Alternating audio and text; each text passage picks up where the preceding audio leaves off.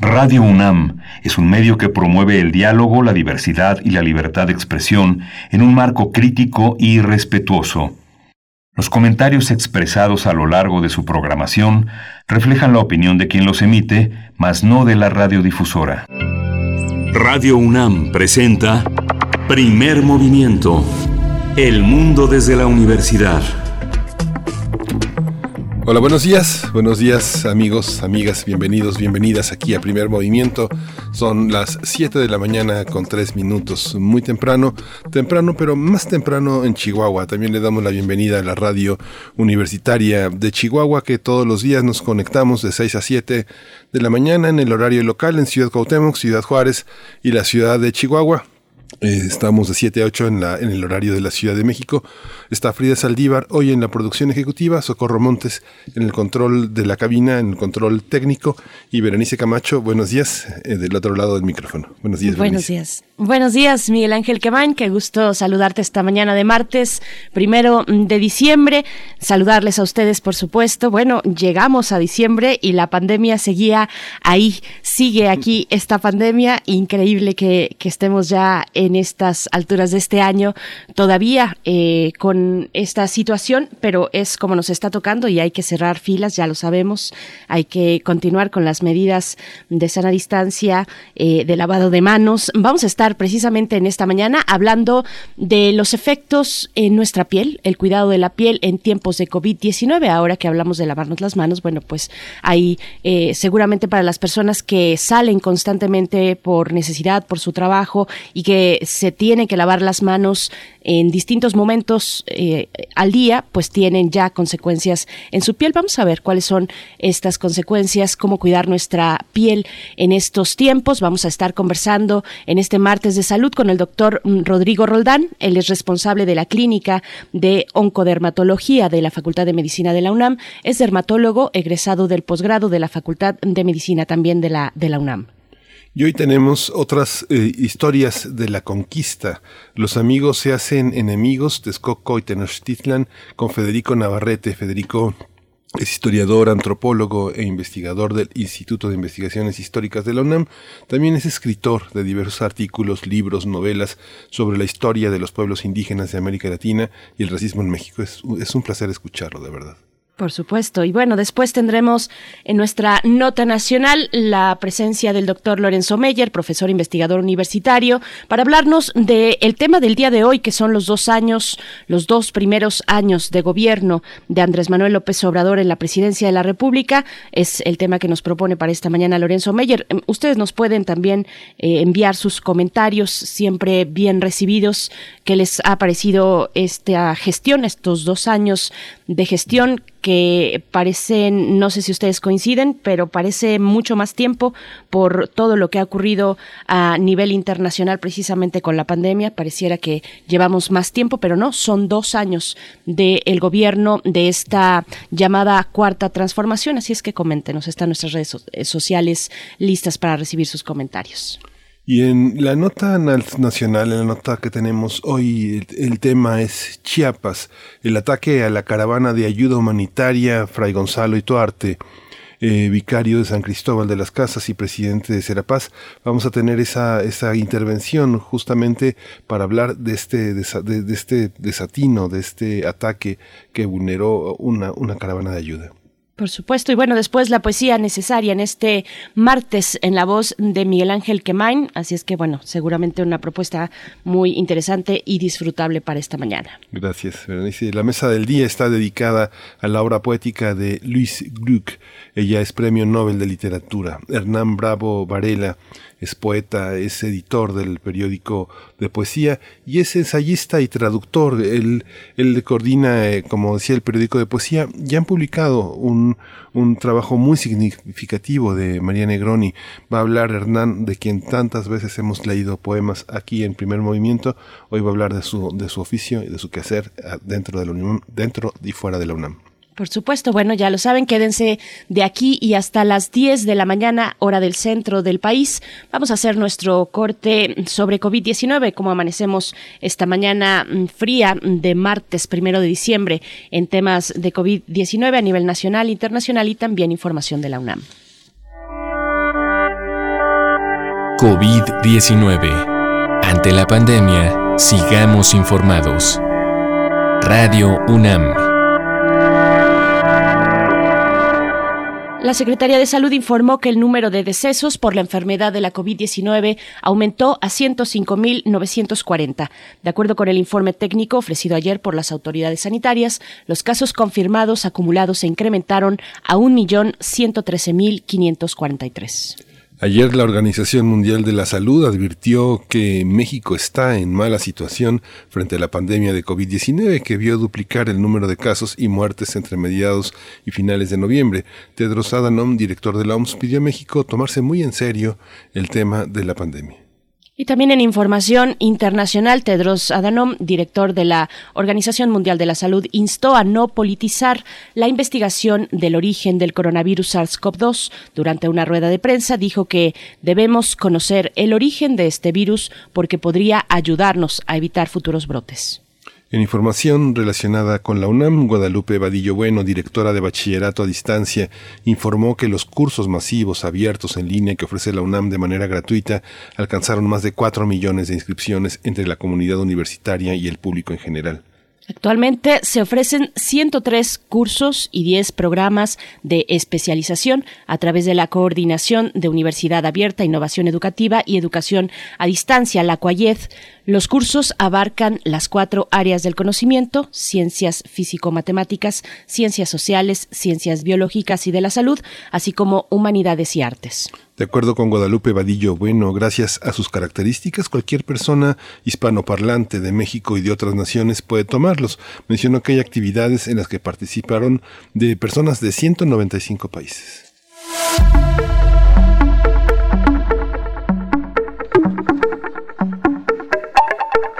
Y compartimos nuestras recomendaciones culturales para esta mañana. Continúa el ciclo de cine homenaje Paul Leduc Imágenes Insurgentes, organizado por la Filmoteca de la UNAM. A partir de este martes y por 48 horas estarán disponibles Los Animales, publicada en 1995, comunicados del Consejo Nacional de Huelga 1, 2 y 4, de 1968 y la flauta de Bartolo o la invención de la música a través todo esto de la plataforma de Filming Latino. Y bueno, para, para el jueves 3 de diciembre va a estar disponible la película ¿Cómo ves? Un clásico de los 80, de 1986, y para el sábado 5 de diciembre va a estar disponible Read México Insurgente, una película de 1970, un documento fílmico muy importante, parte de este espíritu combativo de Paul Leduc.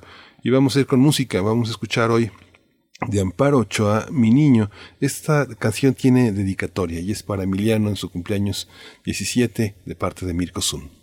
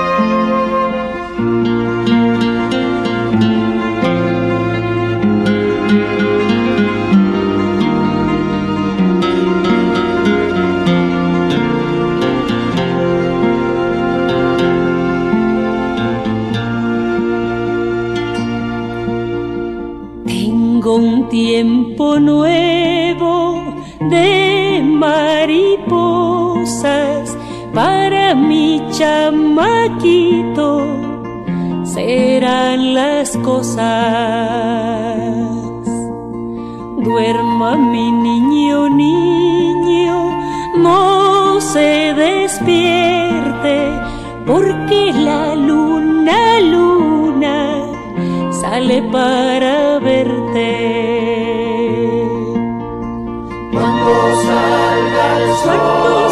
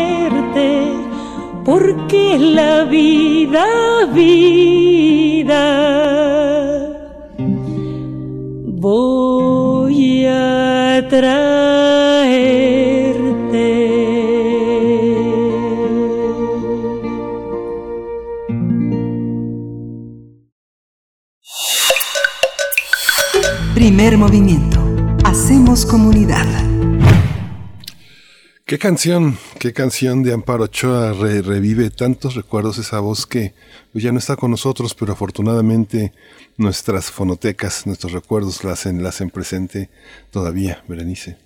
Por supuesto, pues esto mm, dedicado por parte de Mirko Zun precisamente para Emiliano en este cumpleaños, el día de hoy. Felicidades, Emiliano. Pues bueno, también les invitamos, vamos a tener nuestro eh, inicio, nuestro arranque, la charla de, eh, de arranque para esta mañana, que eh, pues estamos a la espera del doctor Rodrigo Roldán para hablar de la piel, de las afectaciones y el cuidado de la piel en tiempos de COVID. En unos momentos más estamos intentando ahora mismo mm, estar en comunicación, pero les invitamos, les invitamos a que se asomen a la revista de la universidad .mx, es así el sitio electrónico, donde pueden encontrar el nuevo número, eh, el número que está dedicado a la discapacidad, eh, precisamente haciendo Guadalupe Netel, la directora de esta mm, revista, pues haciendo esta editorial de apertura. Mm, ojalá tengan oportunidad de acercarse. Vamos a estar compartiendo contenidos, si nos es posible, a lo largo de esta mañana, porque como siempre es un trabajo muy interesante el de la revista de la universidad, un trabajo de un cuidado editorial y un cuidado gráfico, una selección gráfica también muy, muy interesante que se disfruta mucho y que está eh, de manera digital, así es que pues no hay pretexto para no acercarse, Miguel Ángel. Sí. Y hoy vamos a tener, este, hoy se va a desarrollar un evento y el 6 de diciembre también que se titula Sonodoc 2020, los desafíos del sonido. Esta organización, esta edición virtual que en este año tendrá que ser de esa manera, busca dar alternativas a cómo enfrentar la transformación de la creación sonora y en esta quinta edición va a reunir a realizadores, investigadores, profesionales y académicos del trabajo sonoro de diversas partes del mundo. Esta vez hace posible que sin tener que recurrir a los gastos de boletos de avión tengamos en esta quinta edición a muchos de los mejores eh, realizadores, productores, investigadores sobre, sobre sonidos. Es un, vamos, los ejes temáticos eh, son el documental sonoro, el periodismo sonoro en tiempos de crisis, el paisaje sonoro, las tecnologías inmersivas para la documentación sonora, el podcast y la preservación de archivos sonoros. Pues va a ser así verdaderamente un, gran banquete. Eh, justamente con autores que vienen de Cuba, Argentina, Colombia y Perú, aquí reunidos en, en México como eje, Berenice. Por supuesto, bueno, estas mesas tendrán lugar de a partir del día de hoy, todos los días de esta semana hasta el sábado 5 de diciembre y también el domingo, el domingo con una muestra de documentales sonoros a través de radio sonodoc.suti con doble T y con Y punto NL y todo todos estos contenidos los pueden encontrar en la cuenta en la plataforma de YouTube de Foro Sonodoc y también, bueno, todo esto por supuesto será um, transmitido de manera virtual a través de la plataforma de Zoom. Así es que bueno, no se lo pierdan si tienen oportunidad también. Esta agenda del primero al 6 de diciembre, Sonodoc 2020, no se lo pueden perder. Sí, y vamos a ir, vamos a ir en este momento a una, vamos a escuchar una cápsula de otra gran revista de la universidad, esta vez de ¿Cómo ves? El tema es inmunidad, inmunidad y matemáticas. Revista ¿Cómo ves?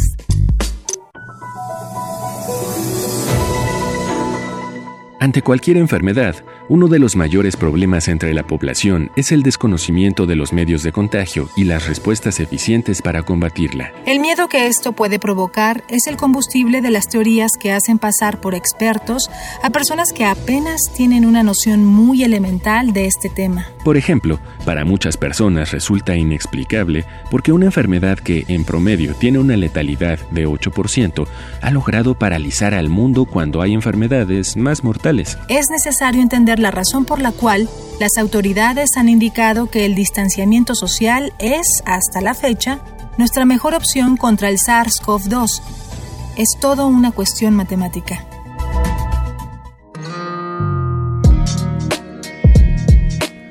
Primero, hay que entender que nuestro sistema inmune funciona con distintos componentes. A pesar de la efectividad de los glóbulos blancos, la protección que ofrecen es mucho menor a la de los anticuerpos. Mientras que los glóbulos blancos reconocen estructuras comunes que ligan a diferentes tipos de virus y microorganismos, los anticuerpos se especializan en atacar las estructuras particulares de cada virus. Debido a que cada anticuerpo es único y específico para cada virus, son muy efectivos contra enfermedades que nuestro cuerpo conoce, pero es una desventaja cuando nos enfrentamos a una nueva. Solo hay dos maneras en las que un cuerpo puede desarrollar los anticuerpos para combatir a un virus. La primera es contagiarse. La segunda es mediante una vacuna. Esta simula la infección sin riesgo de padecer la enfermedad, lo que hace que las células generen los anticuerpos necesarios y así, en el momento en el que entremos en contacto con la enfermedad real, nuestro cuerpo estará listo para combatirla. Una vez que nuestro cuerpo ha combatido exitosamente a un agente infeccioso, lo más común es que se genere inmunidad ante él, es decir, no podemos volver a infectarnos. Esta es una de las esperanzas para combatir a futuro esta nueva enfermedad. Aunque aún no conocemos completamente la COVID-19, los expertos se basan en el comportamiento de otros virus para apostar por una supuesta inmunidad de los pacientes recuperados. Sin embargo, las pruebas de laboratorio de esta enfermedad han resultado no ser infalibles.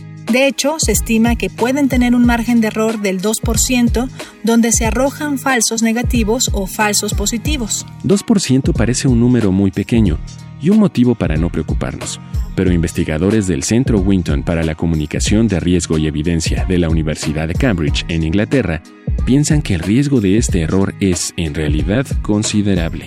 Mediante una infografía, explican que de un grupo de mil personas que se realizan la prueba, donde se estime que el 95%, es decir, 950 personas, no tuvieron la enfermedad contra 50 ya contagiadas, al final se consideraría que 59 personas ya no representan un riesgo para el resto de la población. Pero con el margen de error de la prueba, de esas 59 personas, solo 40 serían personas que sí tuvieron el virus y se curaron.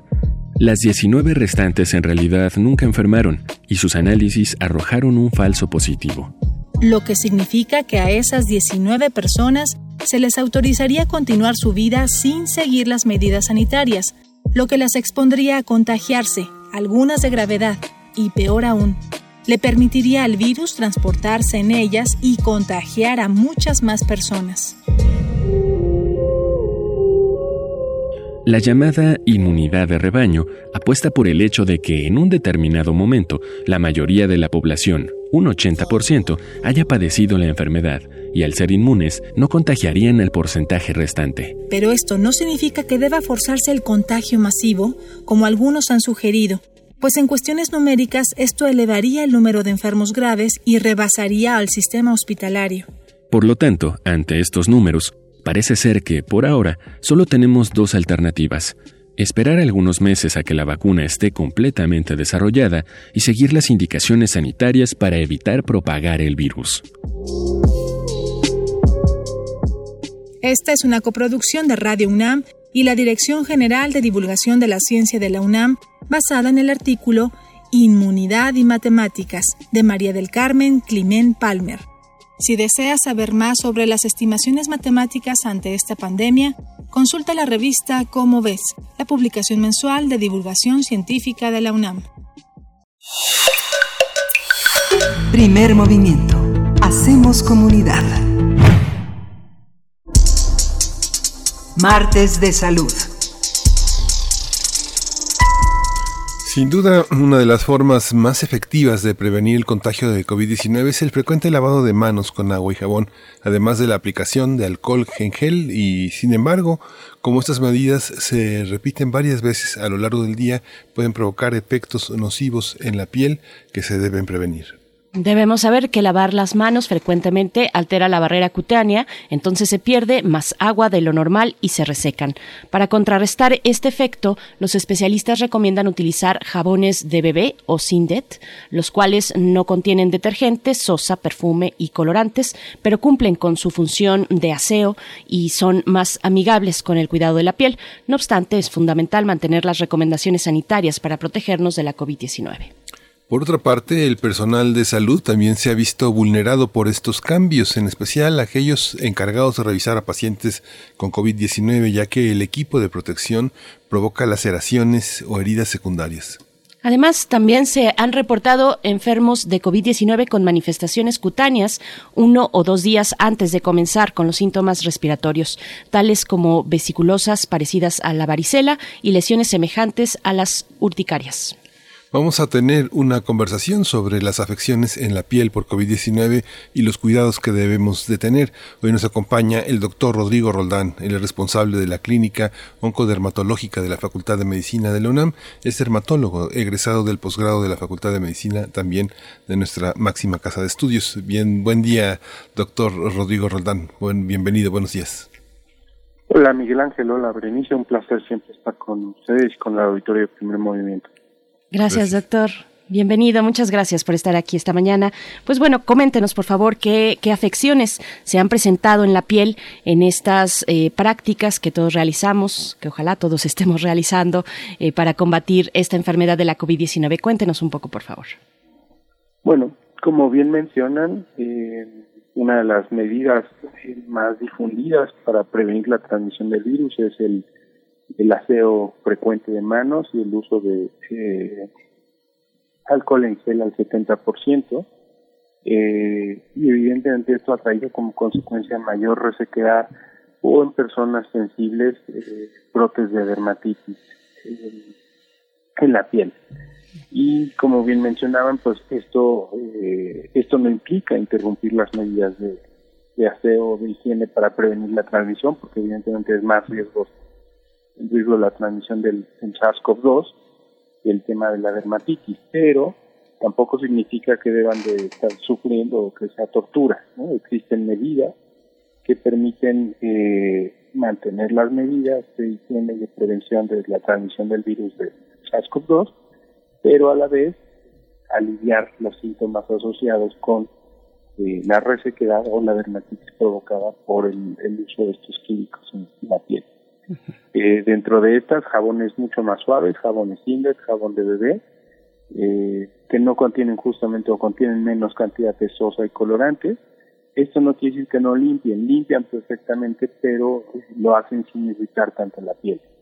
Y evidentemente, probablemente la, estrategia que más ayude sea inmediatamente después de lavar las manos o inmediatamente después de, de colocar el, el alcohol en gel, bueno, unos, unos segundos, unos minutos después, poder colocar crema blanca no perfumada eh, como eh. Recordemos que al final del día la, la capa más superficial es la piel y que en realidad protege o envuelve nuestro cuerpo y permite aislar virus, hongos, bacterias, todo aquello que está en el medio ambiente para que no penetre a nuestro cuerpo, es finalmente una capa de grasa. Por eso la piel sufre tanto cuando es sometida a situaciones donde esta capa de grasa se ve comprometida, como eh, lo estamos viendo ahora con, con justamente el exceso eh, o la hipersensibilidad a los productos de higiene. Y justamente hoy... de prevención. Sí, sí. Y justamente hoy hay como otro factor que se suma a este tema que es, eh, que es el frío que quema la grasa que protege la piel, la, aunado a que en el caso de muchos niños pequeños que ya aprendieron a lavarse las manos, que lo hacen antes de comer, que lo hacen antes de ir a dormir, que cuando se levantan lo hacen, no, no son eh, vigilados por, por los padres. A veces las manos se quedan húmedas y se reportan muchos casos de esta irritación y se resuelve con un secado, un secado eficiente de manos, una protección también del frío y, justamente una crema blanca. ¿Es viable también la glicerina? ¿Qué cuidados se tiene que tener? ¿Son, son de distintas, obedecen a distintas edades o es algo generalizado, doctor? Podríamos decir que es algo generalizado, eh, que básicamente justamente consiste en eh, la, la idea de hacer la aplicación de la crema inmediatamente después del lavado, cuando las manos están aún húmedas, es porque justamente esa envoltura de grasa estaría eh, sellando o manteniendo, conservando eh, el agua y eso justamente hace un fenómeno de fermentación. Entonces, eh, se les pide generalmente que, eh, pues eso, saliendo de bañar o después de lavarse las manos, apliquen la crema para que justamente se selle parte de esa agua y ya no se siga teniendo una pérdida a través de la piel de agua, esa que llamamos pérdida transepidérmica de agua. Eh, justamente una de las funciones de barrera de la piel no es solo el aislar eh, lo que está afuera de lo que está adentro, sino también conservar eh, cosas que se necesitan y dentro de esas cosas que se necesitan pues primordialmente es agua. Yo no sé si a quienes nos escuchan les ocurrió, pero seguramente recordamos o recuerdan que algunas abuelas cuando nos ayudaban a bañarnos en, la infancia, pues tallaban hasta enrojecer la piel, eh, tallaban fuerte y pues tallaban los, los codos, las rodillas, los talones y era, y era pues un, un tallado constante y fuerte.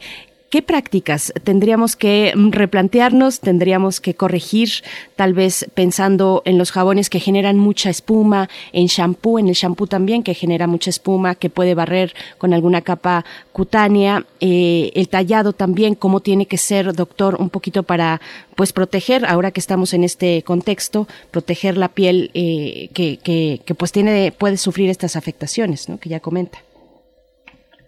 Como bien dices, Berenice, el tallado de la piel es un tema muy arraigado en nuestra, sociedad. y en realidad constituye pues justamente una agresión o un insulto a la piel.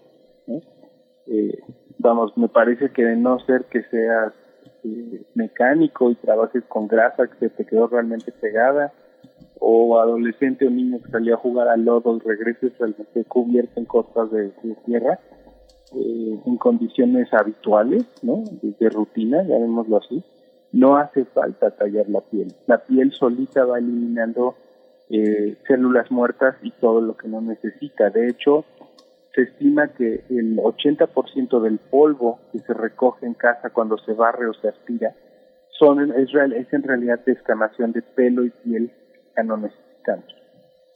Eh, así como las víboras, por ejemplo, tienen una época en que denudan eh, justamente como la piel o la costra de escama que les envuelve, ¿no?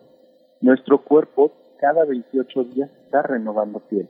El tema es que no lo hacemos en bloque como la víbora, sino lo hacemos eh, progresivamente, ¿no? Continuamente. Entonces, por eso en realidad no, no, no dejamos como un como un traje a la medida, ¿no? Este, de escama ahí cada 28 días, sino que poco a poco vamos eliminando las células muertas y lo que no necesitamos y esto se va acumulando justamente como, como el polvo que normalmente barremos en, casa. Eh, y entonces lo que sí que querría transmitir es que tallar la piel constituye una agresión o un insulto a la piel que no le hace falta.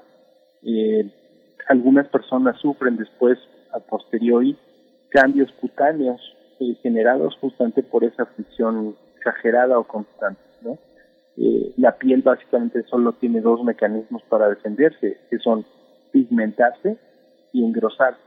Entonces, justamente como consecuencia del tallado podemos ver justamente eh, estos dos fenómenos, áreas de la piel que se observan un poco más gruesas o enduradas y que tienen cambios de coloración respecto al resto de la piel. Sí, todos esos cuidados, pero son esas abuelas, Berenice, que, eh, que hacían las colas de caballo hasta que parecías eh, originaria de algún país asiático, ¿no? sí, me tocó una. Así es mi pero, abuela. Pero justamente hay muchos otros aditamentos como el material que utilizan los médicos y que utilizamos todos los, los, cubrebocas. Mucha gente empezó a utilizar cubrebocas con fibras que provocaban alergias, que provocaban irritación, la protección de mascarillas, de lentes adecuados. Ya ve que eh, en, en, nuestro país rápidamente se improvisan protecciones para la lluvia con plásticos, abrigos in, in, instantáneos, paraguas, pero en este caso se han improvisado muchísimos aditamentos para protegerse, entre comillas, del coronavirus. ¿Cómo ha sido esta, esta experiencia en el caso de la dermatología?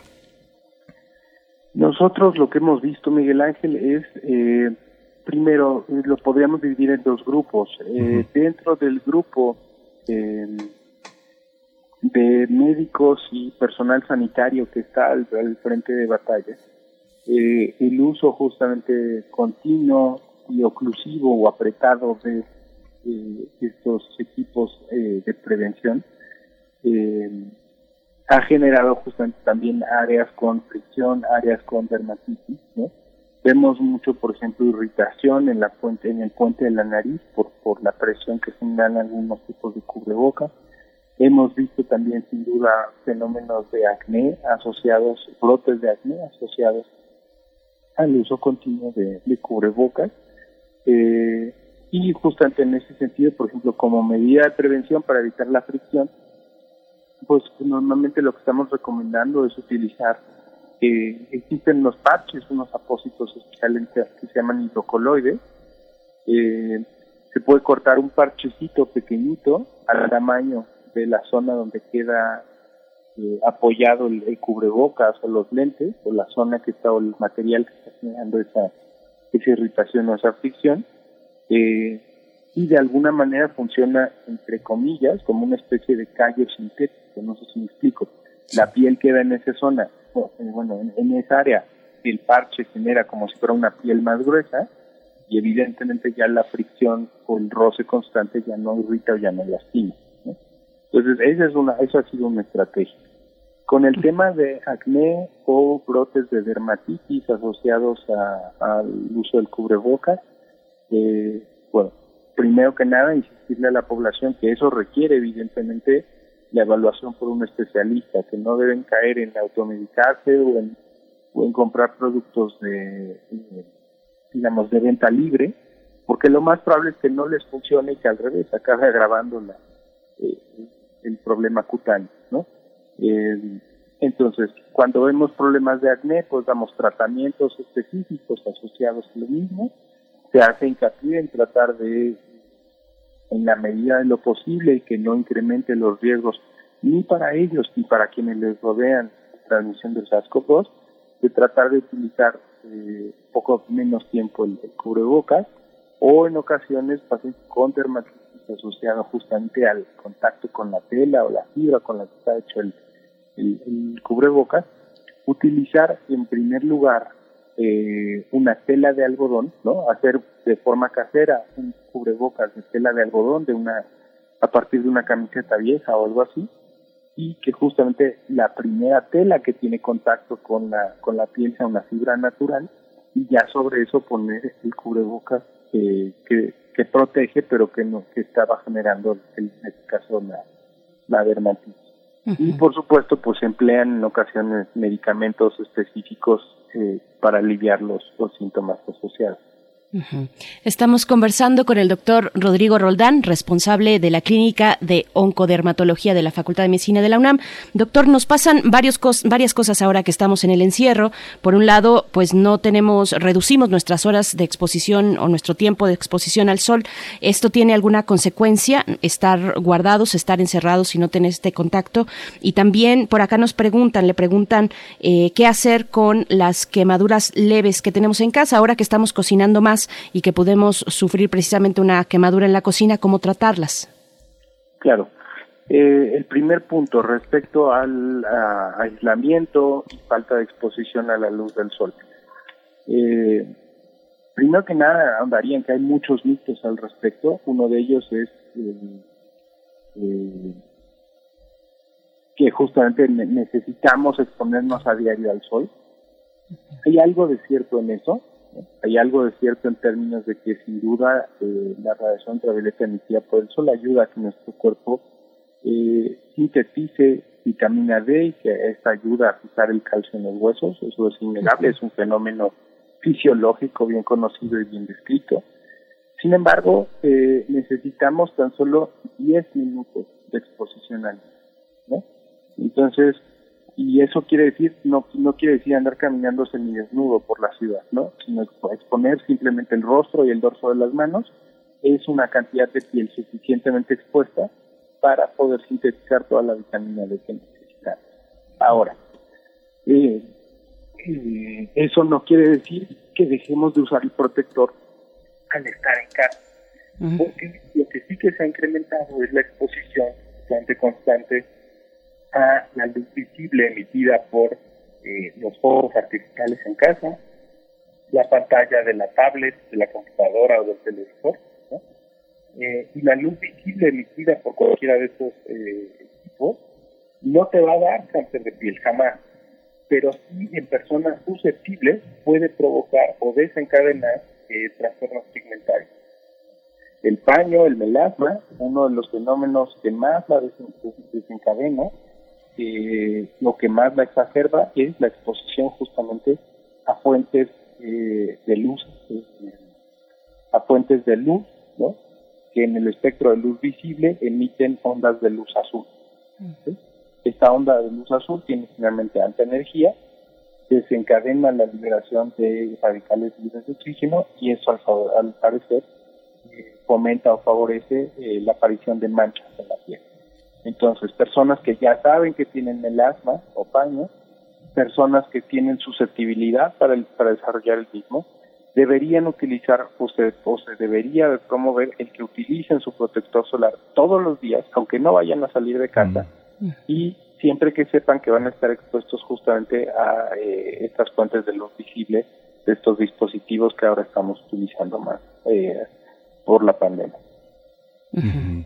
Y doctor, estamos ya prácticamente finalizando esta conversación, pero ¿cuáles son los padecimientos más comunes de, de la piel en México eh, antes de la pandemia y durante la pandemia? ¿Cuál es la queja más eh, frecuente en la consulta externa? ¿La gente ah, va a atenderse por cuestiones dermatológicas o piensa que la pospone porque ir a atenderse con un médico implicaría la posibilidad de contagio, temor al contagio, no salir de casa por una cosa que aparentemente se puede resolver dentro del hogar?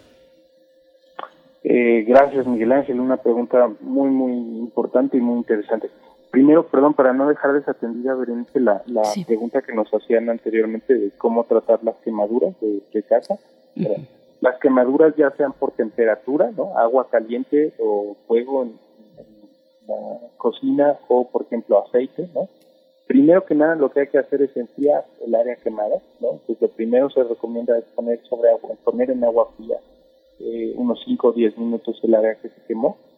E inmediatamente después, eh, a partir de que está frío, empezar a colocar eh, justamente esa barrera de líquidos o de grasa, ¿no? De manera sintética, que sería el uso de crema, ¿no? Existen algunas cremas que ayudan a mejorar el proceso de cicatrización, pero podríamos generalizarlo a que el uso de una crema blanca no perfumada eh, ayuda en general a ir progresivamente aliviando esa, esa quemadura. Creo que serían las dos medidas más importantes. Ahora sí, perdón Miguel Ángel, retomando tu pregunta. Eh, sin duda hay un cambio ¿no? en, en, la, en, la, en, la, en sociedad y en las personas que buscan atención médica. ¿no? Eh, existe actualmente dentro en, mucha gente y me parece que también con, con buen fundamento mucho temor, mucho miedo a acercarse evidentemente a un hospital o a un consultorio por el riesgo de contagio.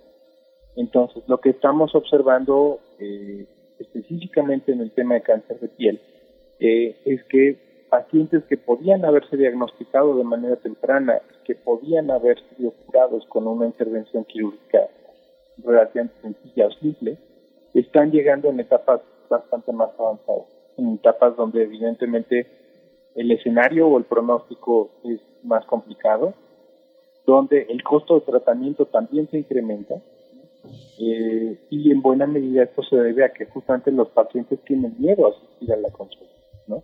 Y yo creo que no es un fenómeno exclusivo de la piel, o sea, lo escuchas entre los colegas, por ejemplo, endocrinólogos, que es lo mismo, los pacientes con diabetes no han ido a, regularmente a, a, sus visitas de seguimiento y están con descontrol de la glucosa o descontrol de los lípidos, este, de pacientes con descontrol de la presión arterial, etcétera. O sea, me parece que eh, sin duda la pandemia ha venido a ocupar por mucho el primer lugar, ¿no?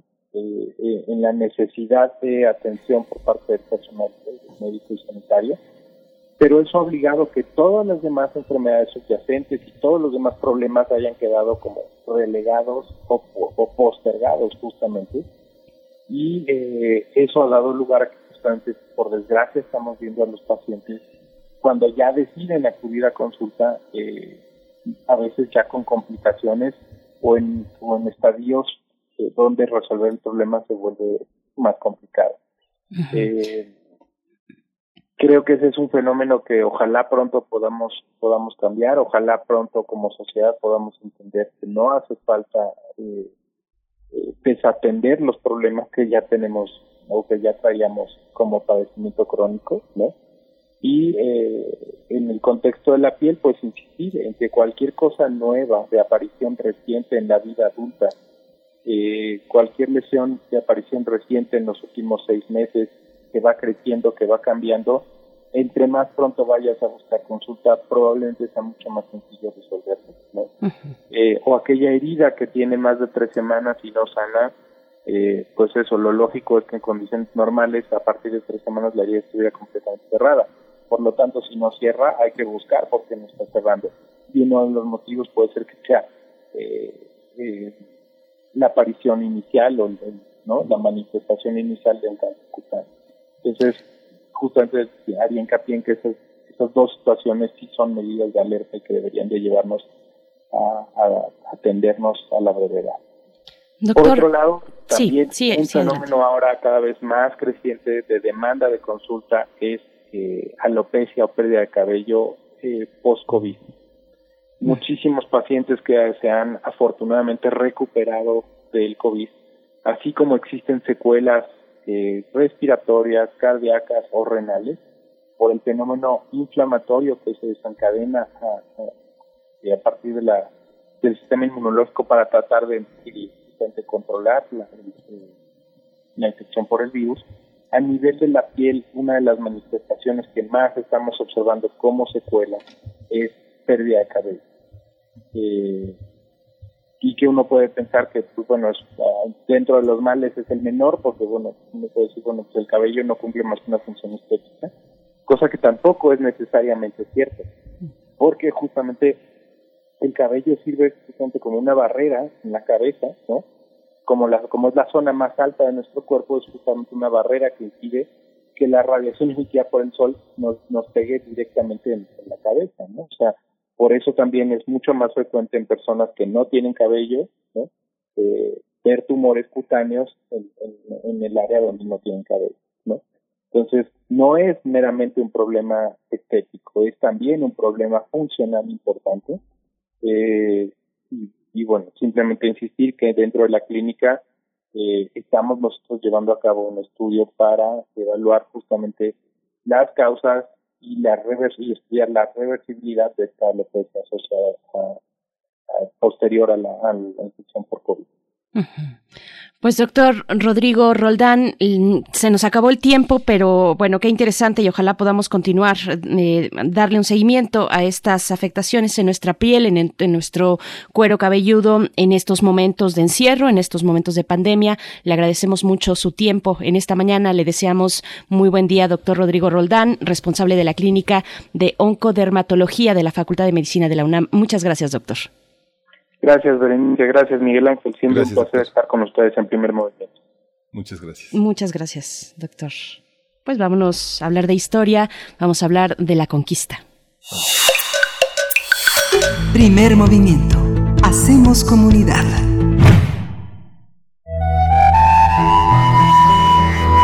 Otras historias de la conquista.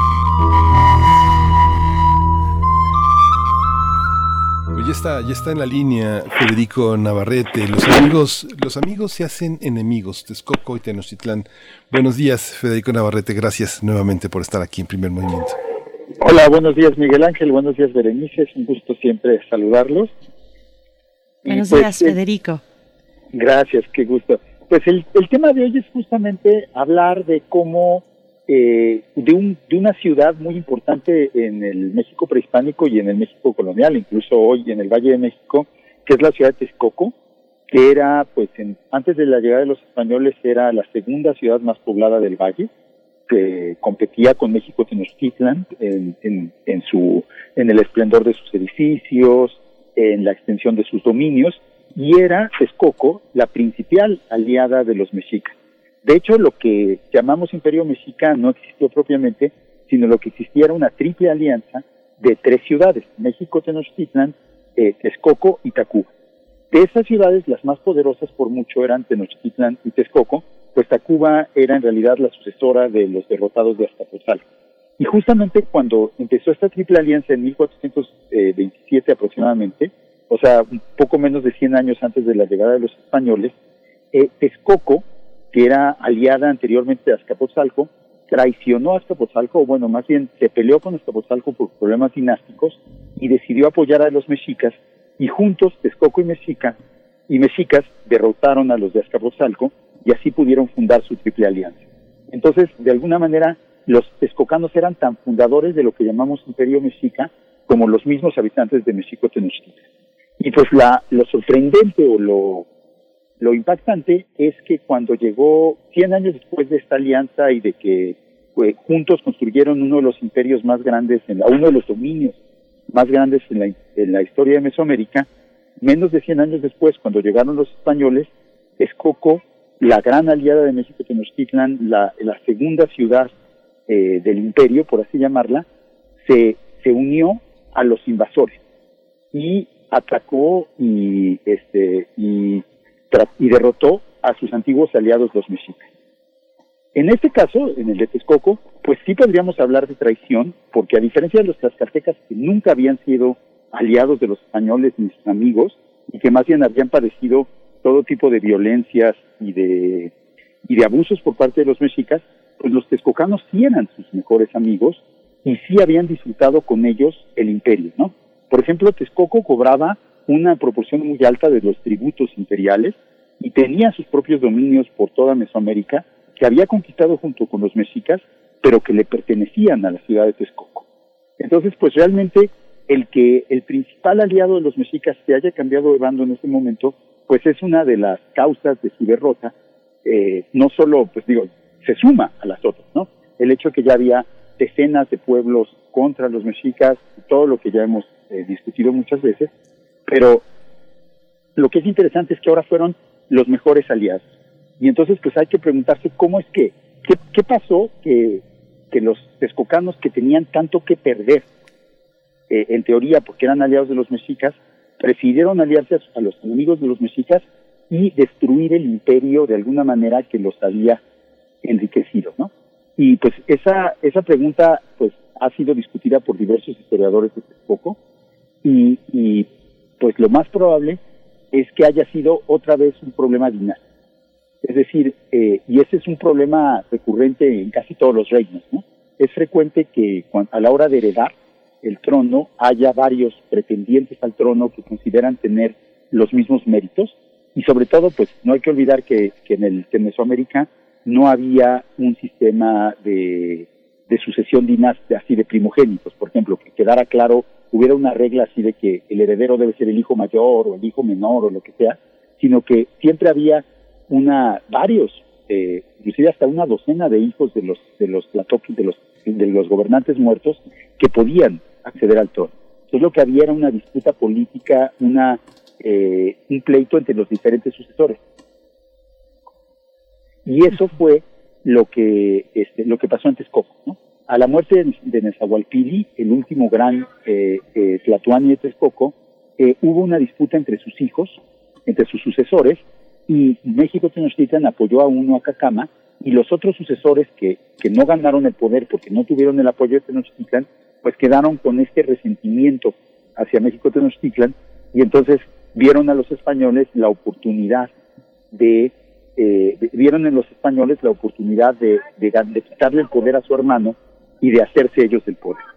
Entonces, en este cálculo, y pues no es tan raro que ustedes en, las, élites políticas de cualquier sistema, era más importante la ganancia a corto plazo y la rivalidad que tenía eh, o Cuanacachotzin, que eran dos de los grandes gobernantes de Texcoco, la rivalidad que tenían con Cacama, que era el Tlatuani nombrado por los Tenochcas o apoyado por los Tenochcas, era más importante el pleito entre hermanos que la consideración del imperio en su conjunto. Era más importante ganar la disputa dinástica que pensar a 30, 50 años cuál sería el destino de Texcoco y qué también le podría ir con el nuevo imperio. Entonces, esto lo hemos visto también nosotros en los últimos tiempos, ¿no? Como en realidad muchas veces los gobernantes lo único que piensan es en su propio interés y en su propia sobrevivencia individual y las consideraciones más amplias del bien público, del bienestar de su república o de su, de su entidad política, pues les resultan menos importantes que su destino particular y que su beneficio propio. Y bueno, yo pienso también, mm, Federico, que eh, si bien esto que nos estás narrando, por supuesto, es parte de las decisiones de los altos gobernantes, ¿qué pasaba abajo? Cuando dentro del pueblo también, de estos dos pueblos, también se mantenían relaciones afectivas, relaciones familiares, eh, que sabemos también de ese proceso social eh, de distancia, de ruptura. Pues eso, eso es todo un tema, ¿no? Porque finalmente en, el Valle de México todos eran parientes entre sí, porque pues todos llevaban generaciones de comerciar, de tener hijos en conjunto, de tener todo tipo de relaciones sociales, políticas y familiares, pero a la hora de la hora, como sucede a veces con las guerras civiles, eh, esos vínculos de parentesco tan fuertes son rotos por una rivalidad que surge de repente, ¿no? Y los que parecían tus mejores amigos, pues te traicionan de la noche a la mañana, tus vecinos se vuelven enemigos, y eso es una de las cosas que quizá de las secuelas más terribles de la guerra, ¿no? Lo vimos, por ejemplo, en, en Yugoslavia en los años 80 del siglo XX, 80 y 90 del siglo XX, que justamente el rompimiento de la entidad política yugoslavia provocó pleitos a todos los niveles de la sociedad, ¿no? Desde los primos que dejaron de hablarse, hasta los vecinos, hasta los miembros de un mismo pueblo que se masacraron unos a otros. Y pues es lo que pasa cuando se desencadena la violencia también, que de repente la lógica del, del enfrentamiento le gana a las otras lógicas de la convivencia y de la solidaridad social.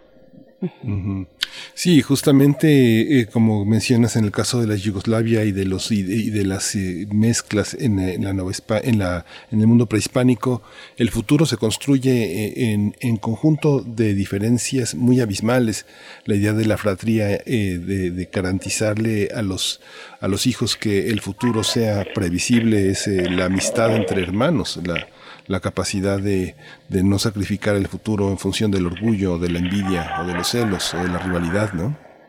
Sino de buscar de alguna manera la solidaridad y, lo que tienes en común, ¿no? Pero pues, el problema es que ese trabajo de solidaridad y tal es mucho más frágil que la violencia, ¿no? La violencia tiene una lógica propia que, que puede avasallar todas estas solidaridades de maneras muy repentinas. Ay, Federico Navarrete, qué tema ese. Nos llevaría un buen tiempo porque además, bueno, por supuesto que podemos situarnos en nuestro mm, tiempo presente y, y hacer este puente es interesante es interesante siempre y cuando se haga mm, bajo la compañía de un experto como tú, hacer este puente, este diálogo entre el presente y el pasado. Y permíteme entonces en este, e, en ese punto, también comentar con la audiencia que estás presentando una nueva novela, una novela dirigida a niños y niñas que se llama Chilango y Tenochca. Se va a presentar eh, este jueves, eh, no, el día de hoy, el día de hoy y también el jueves, ¿verdad? El día de hoy, a las 5 de la tarde. Cuéntanos un poco, por favor. Ah, gracias. Sí, mira, esta novela justamente es un juego de relaciones de pasado y presente. Es una novela para niños, para lectores de nueve años para arriba, eh, de tercero a cuarto de primaria en adelante, y es la historia justamente de un niño de la Ciudad de México, Roberto, que por una serie de problemas y líos en que se mete, termina, quiere huir, y entonces la posibilidad que le ofrece de huir un dios que él no conoce, un personaje fantástico, es justamente viajar a México Tenochtitlan y vivir unos días en México Tenochtitlan en el cuerpo de un, de un niño tenochca, que a su vez viaja a la Ciudad de México y vive unos días en la Ciudad de México en el cuerpo del niño chilango. Entonces, pues son chilango y tenochca porque es el viaje de un chilango, de un niño de la Ciudad de México de hoy al, a, a México Tenochtitlan hace 500 años y es el viaje del tenochca a la Ciudad de México actual. Y entonces, pues básicamente, pues sirve para que aprendamos de México Tenochtitlan, pero para que también veamos la realidad de las ciudades modernas y de la Ciudad de México en particular con los ojos de un niño de hace 500 años que la hace, nos hace verlas de muy, muy diferente a como normalmente la ven. Sí. Hay una, la portada es verdaderamente hermosa, ese de Alex Herrerías y es, es un umbral, siempre estamos en el umbral, Federico, ¿no? Pues sí, de alguna manera, ¿no? De, de, nuevos aprendizajes, de cambios, y muchos umbrales los cruzamos sin darnos cuenta que lo son realmente, y no es hasta que ya volteamos hacia atrás que nos dimos cuenta de todos los cambios. Pues felicidades por el nuevo libro. Gracias, es hoy a las 5 de la tarde la presentación. ¿En dónde va a ser, querido Federico? Es, en, en es por el, en el canal de SM en la Feria de Guadalajara, edición uh -huh. SCN. Perfecto. Muy bien, pues y si no han leído Huesos de lagartija, pues también, por favor, dense una vuelta porque es obligado. Eh, literatura infantil, eh, adolescente, lo van a disfrutar mucho. Muchas gracias, querido Federico Navarrete, enhorabuena por esta, por esta publicación y pues seguimos contigo en 15 días para escucharnos. Gracias. Claro, claro que sí, será un placer. Hasta luego. Gracias. Hasta pronto. Pues ya nos vamos, Berenice, nos vamos, ya nos dieron casi las 8, nos despedimos de la radio de la radio de Universidad de Chihuahua, que ya levemente pasaron a, un, a, un, semáforo naranja y con precauciones, pero qué bueno que se reanudan muchas de las actividades que hacen posible la vida en ese gran estado. Así es, así es. Mañana nos encontramos con ustedes a las 6 de la mañana, hora de Chihuahua. Eh, no dejen de visitar noticonquista.unam.mx, este sitio eh, del Instituto de Investigaciones Históricas, que es un proyecto que eh, coordina el doctor Federico Navarrete junto con otros colegas, otras colegas. Así es que, bueno, no se lo pierdan si tienen oportunidad. vamos al corte de la hora y volvemos. Estamos en primer movimiento. Síguenos en redes sociales. Encuéntranos en Facebook como Primer Movimiento y en Twitter como arroba PMovimiento. Hagamos comunidad.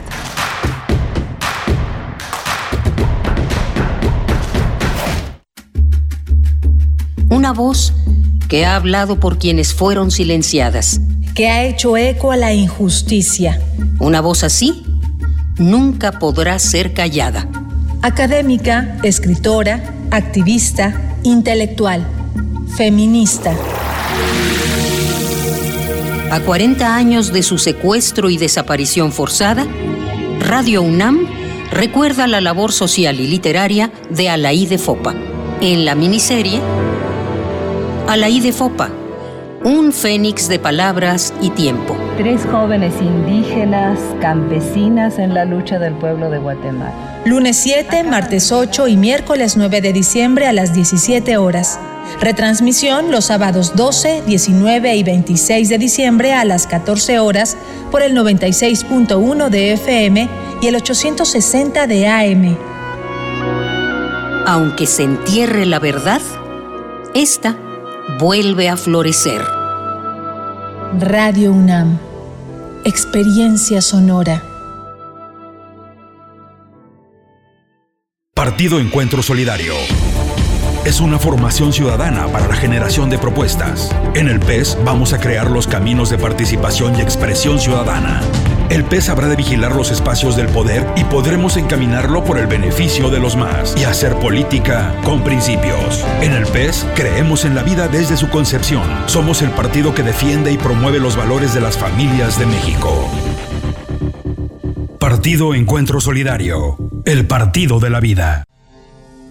Son tiempos de contingencia. Hay que quedarse en casa para proteger tu salud y la de todos. Sigue estos sencillos consejos para mantenerte sano.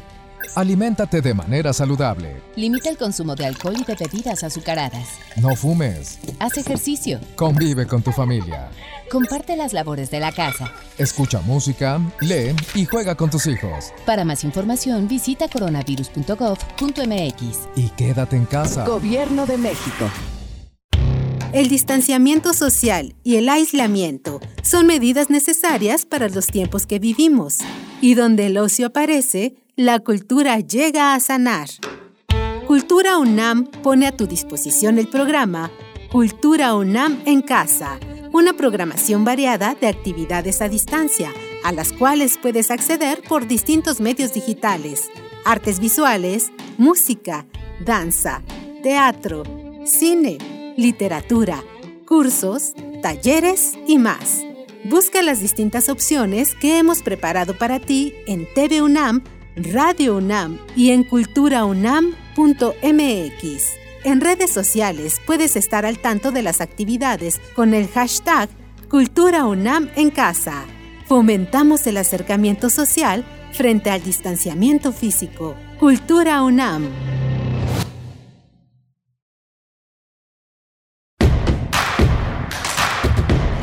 Queremos escucharte. Llámanos al 55 36 43 39 y al 55 36 89 89. Primer movimiento. Hacemos comunidad. Buenos días, bienvenidos, bienvenidas a Primer Movimiento. Estamos iniciando nuestra segunda hora de transmisión, una transmisión que hacemos a sana distancia, eh, pero mm, de manera eh, en vivo, en vivo y con el apoyo de todo un equipo de producción. Frida Saldívar se encuentra allá en cabina, en la producción ejecutiva. Socorro Montes en los controles técnicos. Miguel Ángel Quemain del otro lado en el micrófono. Buenos días, Miguel Ángel, ¿cómo estás? Hola, Berenice. Muy bien, muy ha sido una mañana interesante, pero justamente eh, estamos en un momento de muchas convergencias. Eh, se presenta el próximo 3 de diciembre, dentro de dos días, el nuevo material de lectura eh, de Alaide Fopa, de la nueva serie Vindictas, Poetas. Es una presentación que va a estar a cargo de, de, escritoras, de Socorro Venegas, que es la cabeza del proyecto, Sandra Lorenzano, Gabriela Ardila y Elisa Díaz Castelo. Esto va a ser sobre el, en el canal de libros de la UNAM en YouTube a las 5 de la tarde, el 13 de diciembre, pero todo esto se conecta con este infortunado aniversario, esta conmemoración de la desaparición de Alaide Fopa, justamente en, en un momento en el que dirigía eh, tenía una serie al aire aquí en Radio UNAM, el Foro de la Mujer. Usted sabe que Carmen Limón, que es nuestra subdirectora de evaluación, programación y planeación, ha trabajado de una manera muy ardua para que todo lo, para que lo que hacemos todos los días pueda ser reconocido como eh, eh, un, un patrimonio de la universidad y un patrimonio de México y un patrimonio universal, como lo hizo con el Foro de la Mujer, que se convirtió en parte de la memoria del mundo de México como la primera serie radiofónica de contenido feminista de la radio mexicana. Así que para conmemorar los 40 años de ausencia de la Fopa, hemos preparado una serie de tres programas de 15 minutos con el título A la Fopa, un fénix de palabras y tiempo. Esto se va a transmitir el próximo lunes 7 el martes 8 y el miércoles 9 de diciembre a las 5 de la tarde y se va a retransmitir una semana después, 12, 19 y 26 de diciembre a las 2 de la tarde. Así que no se lo puede perder, lo hemos estado anunciando a lo largo de la programación de Radio UNAM, pero sí es muy importante para nosotros eh, que ustedes, eh, que nos demos cuenta de que lo que hacemos todos los días figurará de alguna manera por su calidad, por su compromiso, por su trascendencia en una memoria que, es, que será pues memoria del mundo en algún momento reconocido no por la UNESCO, sino que forma parte de nuestros archivos digitales que, que, están en una fonoteca activa como la de Radio UNAM. Por supuesto, bueno, diciembre es importante en eh, la vida de esta mujer eh, destacada, destacada para México, destacada para Guatemala también. Ella nació un 3 de diciembre de 1900 14 y mm, falleció. Ustedes saben que por una, una desaparición forzada eh, falleció el 19 de diciembre de 1980 y precisamente pues es este diciembre en el que se realizan esta serie de actividades tanto por parte de Radio UNAM como de Libros UNAM. Así es que bueno, el 3 y 4 de, diciembre no se pierdan estas actividades eh, a través del canal de YouTube de Libros UNAM, al aire entre nosotras, homenaje al aire FOPA.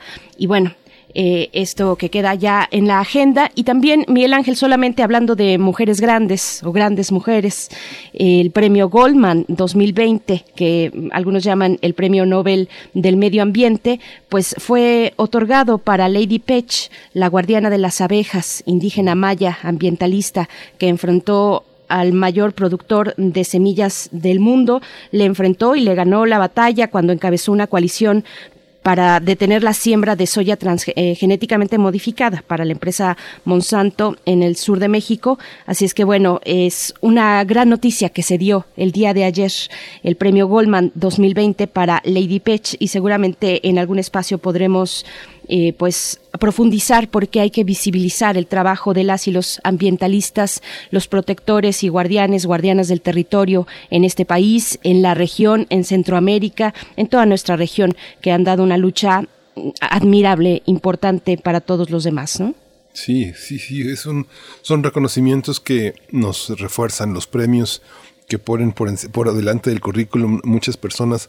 A veces son reafirmaciones, pero hay unos premios que son una red de reconocimientos que comunidades muy poderosas de conocimiento establecen para que crezca, para que crezca esa red, para que se fortalezca, para, para que no queden sujetos a las fragilidades del tiempo, de la política, del transcurso de los gobiernos. Por supuesto. Pues bueno, vámonos con nuestra nota nacional que ya está el doctor Lorenzo Meyer en la línea.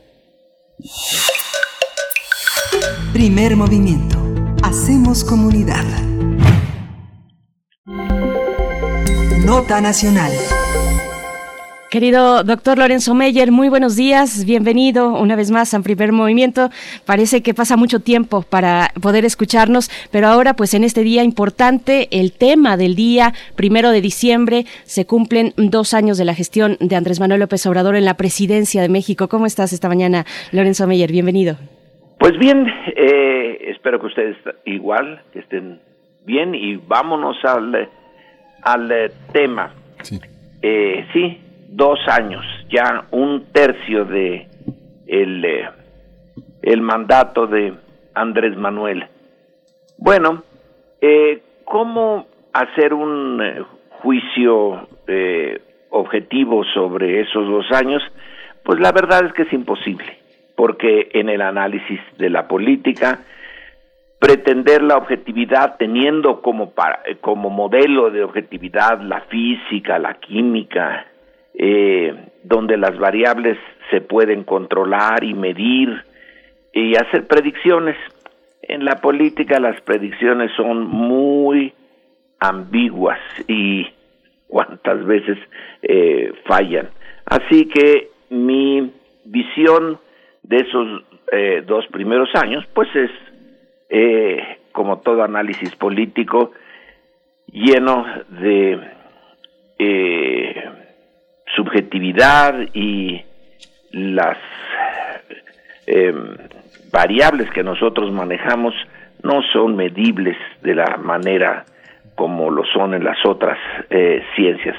Así que la politología, por un lado, se le señala como el centro de todas las ciencias sociales, porque como su esencia es el poder, en todo, en la economía, en la sociología, eh, en la antropología, etcétera, al final de cuentas son relaciones de poder eh, entre personas, grupos, pues sí, la política como ejercicio del poder eh, está en el centro de nuestras vidas, pero es muy difícil una aproximación objetiva. Sin embargo, hay algunos intentos en eh, cómo empezar esto, pues antes del 2018. Hay un, eh, una encuesta mundial de el Pew Research Center, una organización que hace encuestas y que tiene buen, eh, buena fama, está eh, en Washington, hizo la encuesta mundial de satisfacción con el gobierno en el mundo y resulta que en México el 93% en el 2017, o sea, el año anterior a las elecciones y a la toma del poder por Andrés Manuel, el 93% de los mexicanos se encontraba insatisfecho con su gobierno y solamente el 6 estaba eh, lo veía todo bien y, aceptable. Eh, la eh, gráfica, las tablas de esto muestran en ese año de 2017 que México es el país donde está más insatisfecha la población y que conste que es mundial la, la encuesta. Así que con esa eh, cascarita de nuez podemos encapsular lo que pasaba en el momento de las elecciones. Había una gran insatisfacción con el gobierno. Entonces, ese es el trasfondo del cambio. Ahora, eh, le dan el, eh, la posibilidad a Andrés Manuel y después de dos años una de las encuestas últimas, eh, una de la empresa de las ceras, que salió ayer, entonces nos dice que si en el inicio de eh, ya en el 2018 el 80% de los encuestados en México ya dejamos a un lado la encuesta mundial, nos vamos ahora a la mexicana. El 80% eh, estaba, pues veía, eh, aprobaba el gobierno de Andrés Manuel cuando se inició. Pero a lo largo de estos dos años, eh, el recorrido de las eh, muestras de la misma empresa señala que llegó a bajar hasta el 59% y que hoy, en la última encuesta, tiene Andrés Manuel y su gobierno el 63% que lo aprueba. Bueno, eh, eso ya está, viene también con otras, de otras este, fuentes, es más o menos así, dos terceras partes aprueban y una tercera parte está muy eh, insatisfecha, ¿no? Eh, el, em, quienes eh, desaprueban, también siguiendo a de las Heras, eh, llega hoy a 27%, aunque hubo otro un momento en que llegó hasta el 31%. Pero en fin, eso es en una en un resumen muy apretado una insatisfacción enorme al finalizar Peña Nieto, luego una eh, pues esperanza, supongo yo, cuando se le da el 80% de aprobación al iniciar el gobierno Andrés Manuel y después de dos años, dos años ya de desgaste, todos los gobiernos tienen desgaste y no existe una sola sociedad en el mundo en donde haya una aprobación completa de su gobierno. Todas tienen eh, contradicciones y divisiones en su opinión, pero eh, el tener a las dos terceras partes eh, como apoyo no está mal. Recordemos, bueno, no recordemos, nada más pensemos, porque lo tenemos aquí enfrente de nosotros, estos eh, tres problemones por lo menos. El de la pandemia, que era completamente inesperado, pero que qué efectos está causando en nuestro gobierno y en los gobiernos de otros países como Estados Unidos, eh, por ejemplo, el problema de una caída en la economía que era eh, de esperarse, puesto que la el tema principal de Andrés Manuel ha sido el cambio de régimen. Y claro, cuando uno intenta cambiar un régimen, siempre hay muchos intereses creados del antiguo régimen que se van a oponer, se sienten lastimados, etcétera, entre ellos, entre ellos los intereses económicos que eh, se mostraron ya eh, desconfiados y reticentes, no todos, pero bastantes, y eso es casi natural que lleve a una caída de la economía. Era eh, imposible que no que no cayera, pero entonces pandemia, caída en la economía y luego el problema que viene de mucho tiempo atrás, que es la inseguridad y que sigue, sigue, sigue estando presente. Ese es el tema que al iniciarse el eh, gobierno de Andrés Manuel se puso como prioridad para la mayoría de los mexicanos, otra vez en las encuestas, el tema de la inseguridad. Entonces, teniendo estos y otros problemas y otros muchos eh, problemas, pues eh, el tener dos terceras partes de la opinión pública favorables, pues no es eh, eh, una cosa menor. Así que en los dos años, con toda esta problemática, pues es hasta sorprendente que siga teniendo este apoyo. Recordemos nada más que en el sexenio pasado, para el toma el poder en el, en el 2012 Peña Nieto, y para el 2014 pues ya ha pasado, por ejemplo, lo de Ayotzinapa. Y la eh, la opinión pública ya había eh, dado un viraje también y muy claro en contra de ese gobierno que ya no se repuso.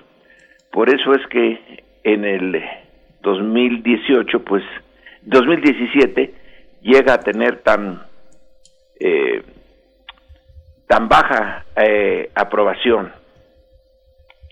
La, el proyecto que está en marcha y que solamente podremos juzgar si tuvo éxito o no al final del sexenio y quizá todavía un poquito más allá con una cierta perspectiva histórica, podremos eh, decidir y no sin que haya controversia si hubo o no cambio de régimen, que ese es el, el meollo del sexenio de Andrés Manuel.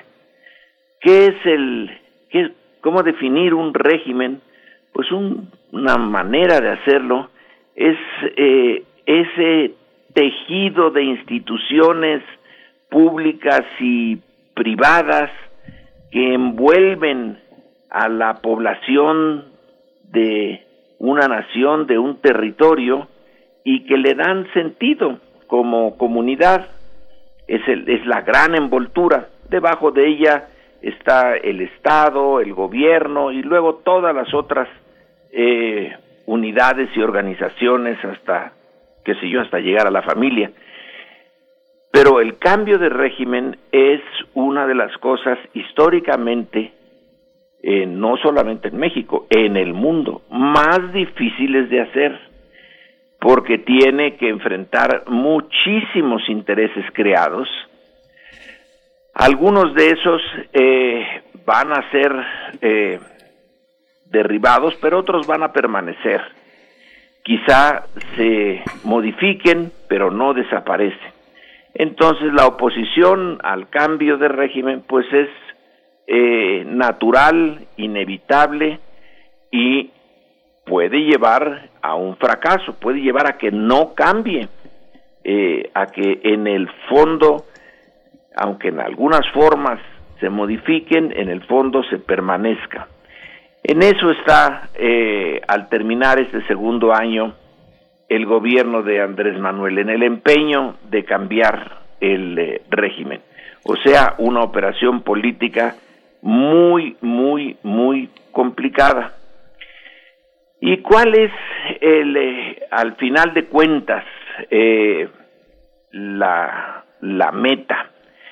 En otra época, hace 50, 60 años, quizá el cambio de régimen a nivel mundial podía suponerse, bueno, pues hay un eh, los eh, un régimen de izquierda, eh, un modelo que es el soviético, el chino, un eh, modelo socialista, camino al comunismo y el otro pues el los sistemas capitalistas. Ahora ya no hay realmente ese dilema.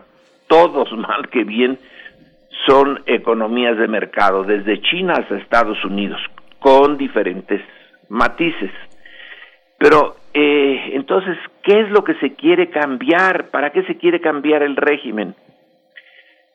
Bueno, creo yo que en el caso mexicano, eh, dos razones poderosísimas son la corrupción endémica que afecta a México y tratar, eh, pues si no de acabarla, de detenerla, de echarla para atrás, de arrinconarla, eliminarla imposible, pero sí mantenerla bajo control.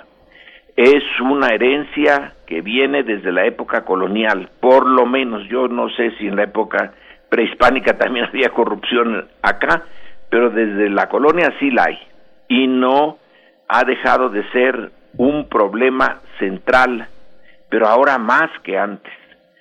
Realmente los montos que se desvían de recursos eh, públicos y de esfuerzos sociales que, que se van a la basura son eh, escandalosos. Y en la otra, eh, la otra meta es, aún dentro del sistema capitalista, la distribución de la riqueza es un eh, de una injusticia eh, palpable para el siglo XXI. Quizá en el siglo XVIII no se vería tan mal, eh, pero ahora sí que lo es. Un mal eh, serio. Si tomamos las cifras de Gerardo Esquivel, tenemos que el 1% de la población mexicana recibe el 22% de la riqueza disponible.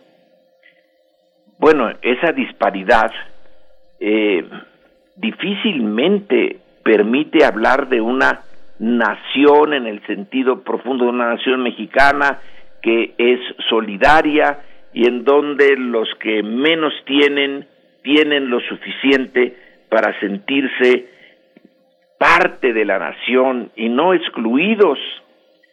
Pero creo que ahora todavía la exclusión es una de las características de la sociedad mexicana. Esos, nada más con esas dos metas en el cambio de régimen eh, que se ha propuesto este gobierno, tiene más que suficiente para gastar toda su energía y eh, si avanza en eso, no a un estado ideal, pues habría eh, logrado mucho. Equilibrar la malísima distribución de la riqueza y ponerle freno a la enorme corrupción de la vida pública, que desde luego está ligado a la corrupción la eh, sociedad eh, civil, en el resto eh, de las estructuras no gubernamentales, pero es en el gobierno donde está la, la parte más dura y la que debe de combatirse más y que se puede combatir más, es la corrupción gubernamental.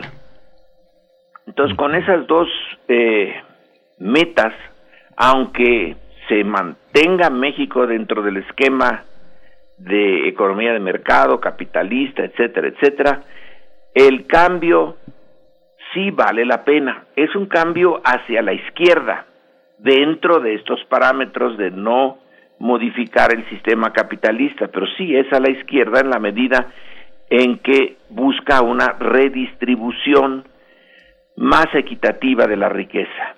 Apenas está iniciando y no creo que realmente se pueda alcanzar por más esfuerzos que se hagan en un solo sexenio. Como el proceso político es impredecible, eh, no sabemos si en las elecciones del 21, que todo indica que el eh, partido del presidente, según las encuestas publicadas hasta la semana pasada, eh, mantiene la ventaja, pero para el 24, eh, quién sabe, quién sabe si se mantenga esta misma, estas mismas metas o no. Pero en caso de que se mantuvieran, se requiere más de un sexenio para que tenga éxito, así como se requirió de mucho tiempo para llegar a la situación de, eh, pues, eh, de desigualdad eh, y de corrupción tan extrema que estamos viviendo, también se va a requerir mucho tiempo para revertir estos efectos. Pero eso es lo que se está jugando ahora en materia de macropolítica. Ya la micropolítica son mil cosas, depende de cada estado, de cada municipio, de cada grupo social de cada clase, pero en general estos eh, dos temas de la corrupción y la desigualdad, unido a la herencia de la violencia que no cesa y que tampoco se ve fácil la solución, se intentó la de la fuerza durante el gobierno de Calderón y fue un fracaso. En esta se está intentando a través de programas sociales que aún suponiendo que tuvieran éxito, también son de muy largo plazo. Así que, pues en estos dos años, lo que podemos ver es el inicio de un proyecto, pero que todavía no está asegurado y que no es factible decir que vaya a seguir pasado este con el cuando termine este sexenio y en los que vienen se siga por ese camino. Esperemos que por lo menos en materia eh, de corrupción, de eh, desigualdad y de recuperación de la paz y eh, el cese de la violencia, sí se sigan en los sexenios que vienen, pero es un signo de interrogación lo que se encuentra al final en el 2024. Eh, y es mi comentario para este segundo año de gobierno que termina. Qué, interesante, doctor Lorenzo Meyer. Yo, quería hacerle un comentario. Eh, eh, comentaba las dos terceras partes y una tercera parte, pero fíjese que hay un, yo creo que la, la pandemia ha sido un elemento que no se esperaba, que no se esperaba de ninguna, de ninguna parte del mundo. Y en el caso de México hay, una, hay un momento en el que el presidente dice, bueno, hay una parte en la que continúa con, con ustedes. Ya les dijimos que se laven las manos, que mantengan sana distancia, que usen cubrebocas, depende de ustedes. Pero en las últimas horas hemos visto en el primer frente de batalla un sector médico muy abatido, muy deprimido, muy lastimado, porque hay una parte, hay una parte de México que también este, le importa poco México. Hay una parte en que la vida se vive como si se viviera en cualquier parte, como si estuviéramos en cualquier parte del planeta.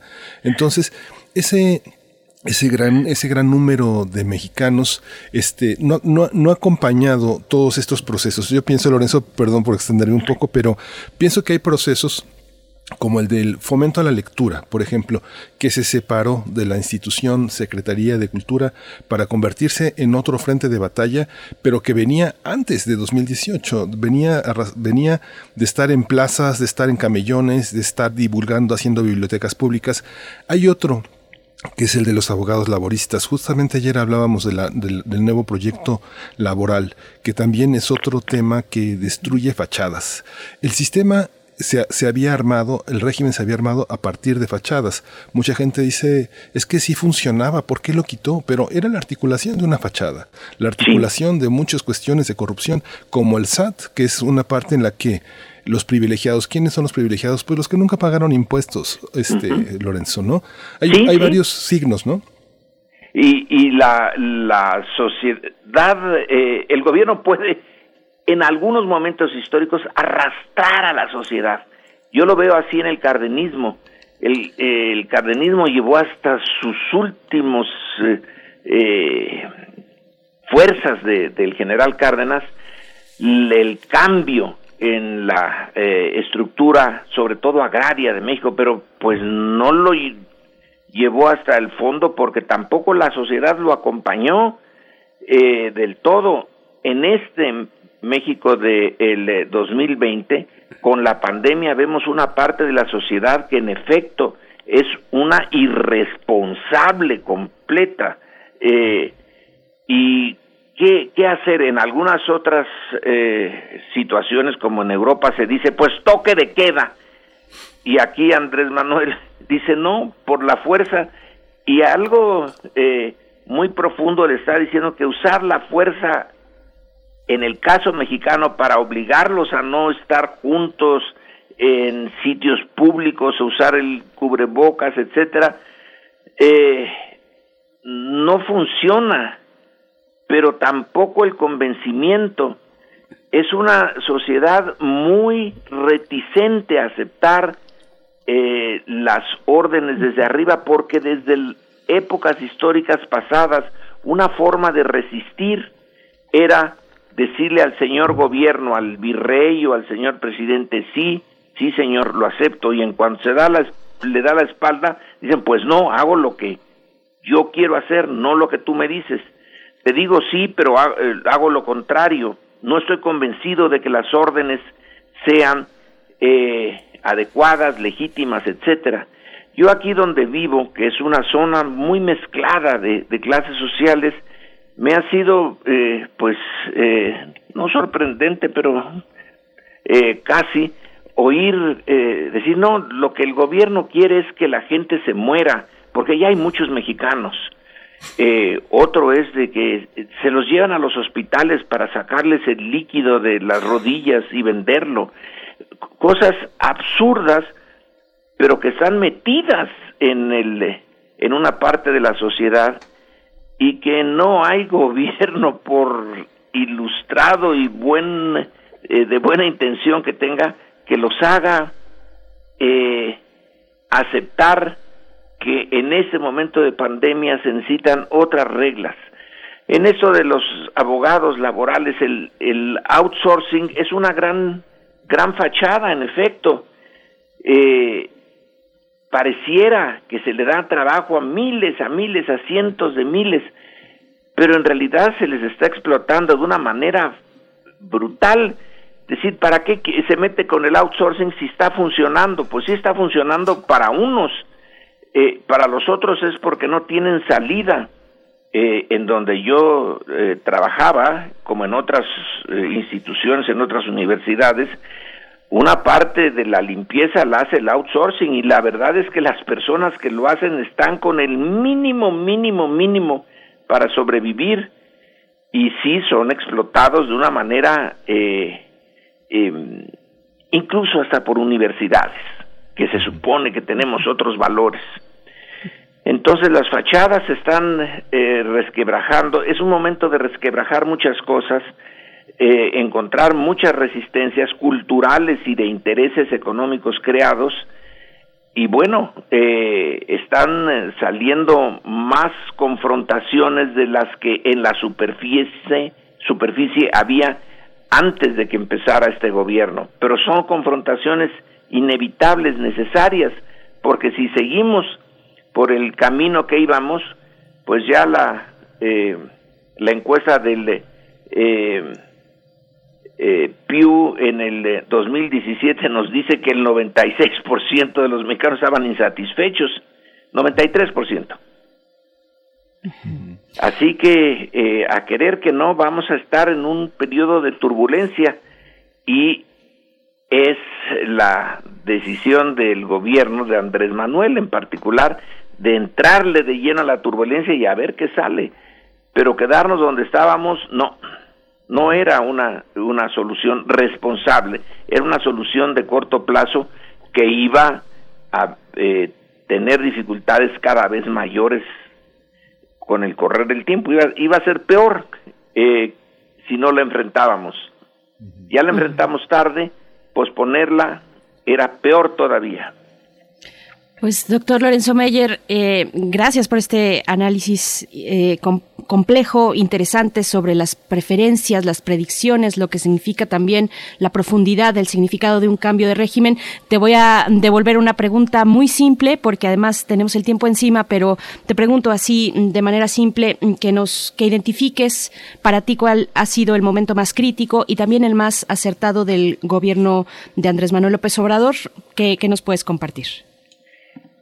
Quizá el eh, momento más acertado es eh, señalar que hay que cambiar las reglas de fondo, de fondo en, eh, en, en, nuestra estructura de poder.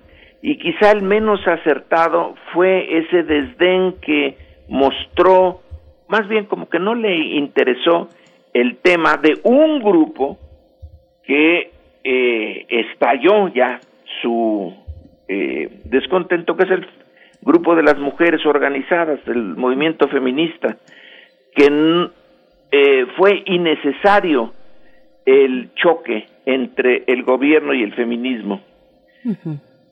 De acuerdo.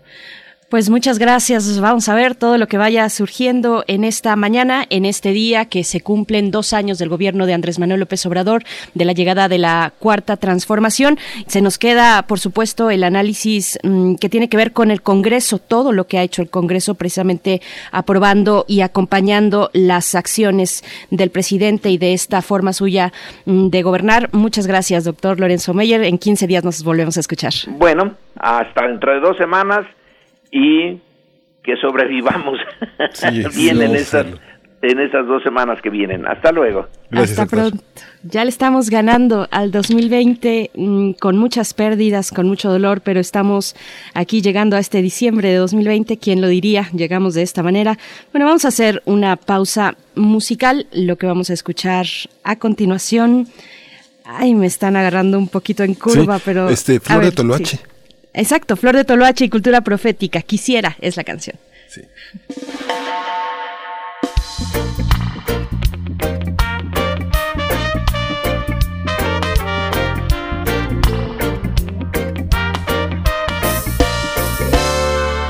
Quisiera ser el canto que te anima. Quisiera ser el rizo de tu pelo Quisiera ser tu séptimo sentido. Quisiera ser el sueño de tu ombligo. Oh, quisiera. Oh, oh, quisiera.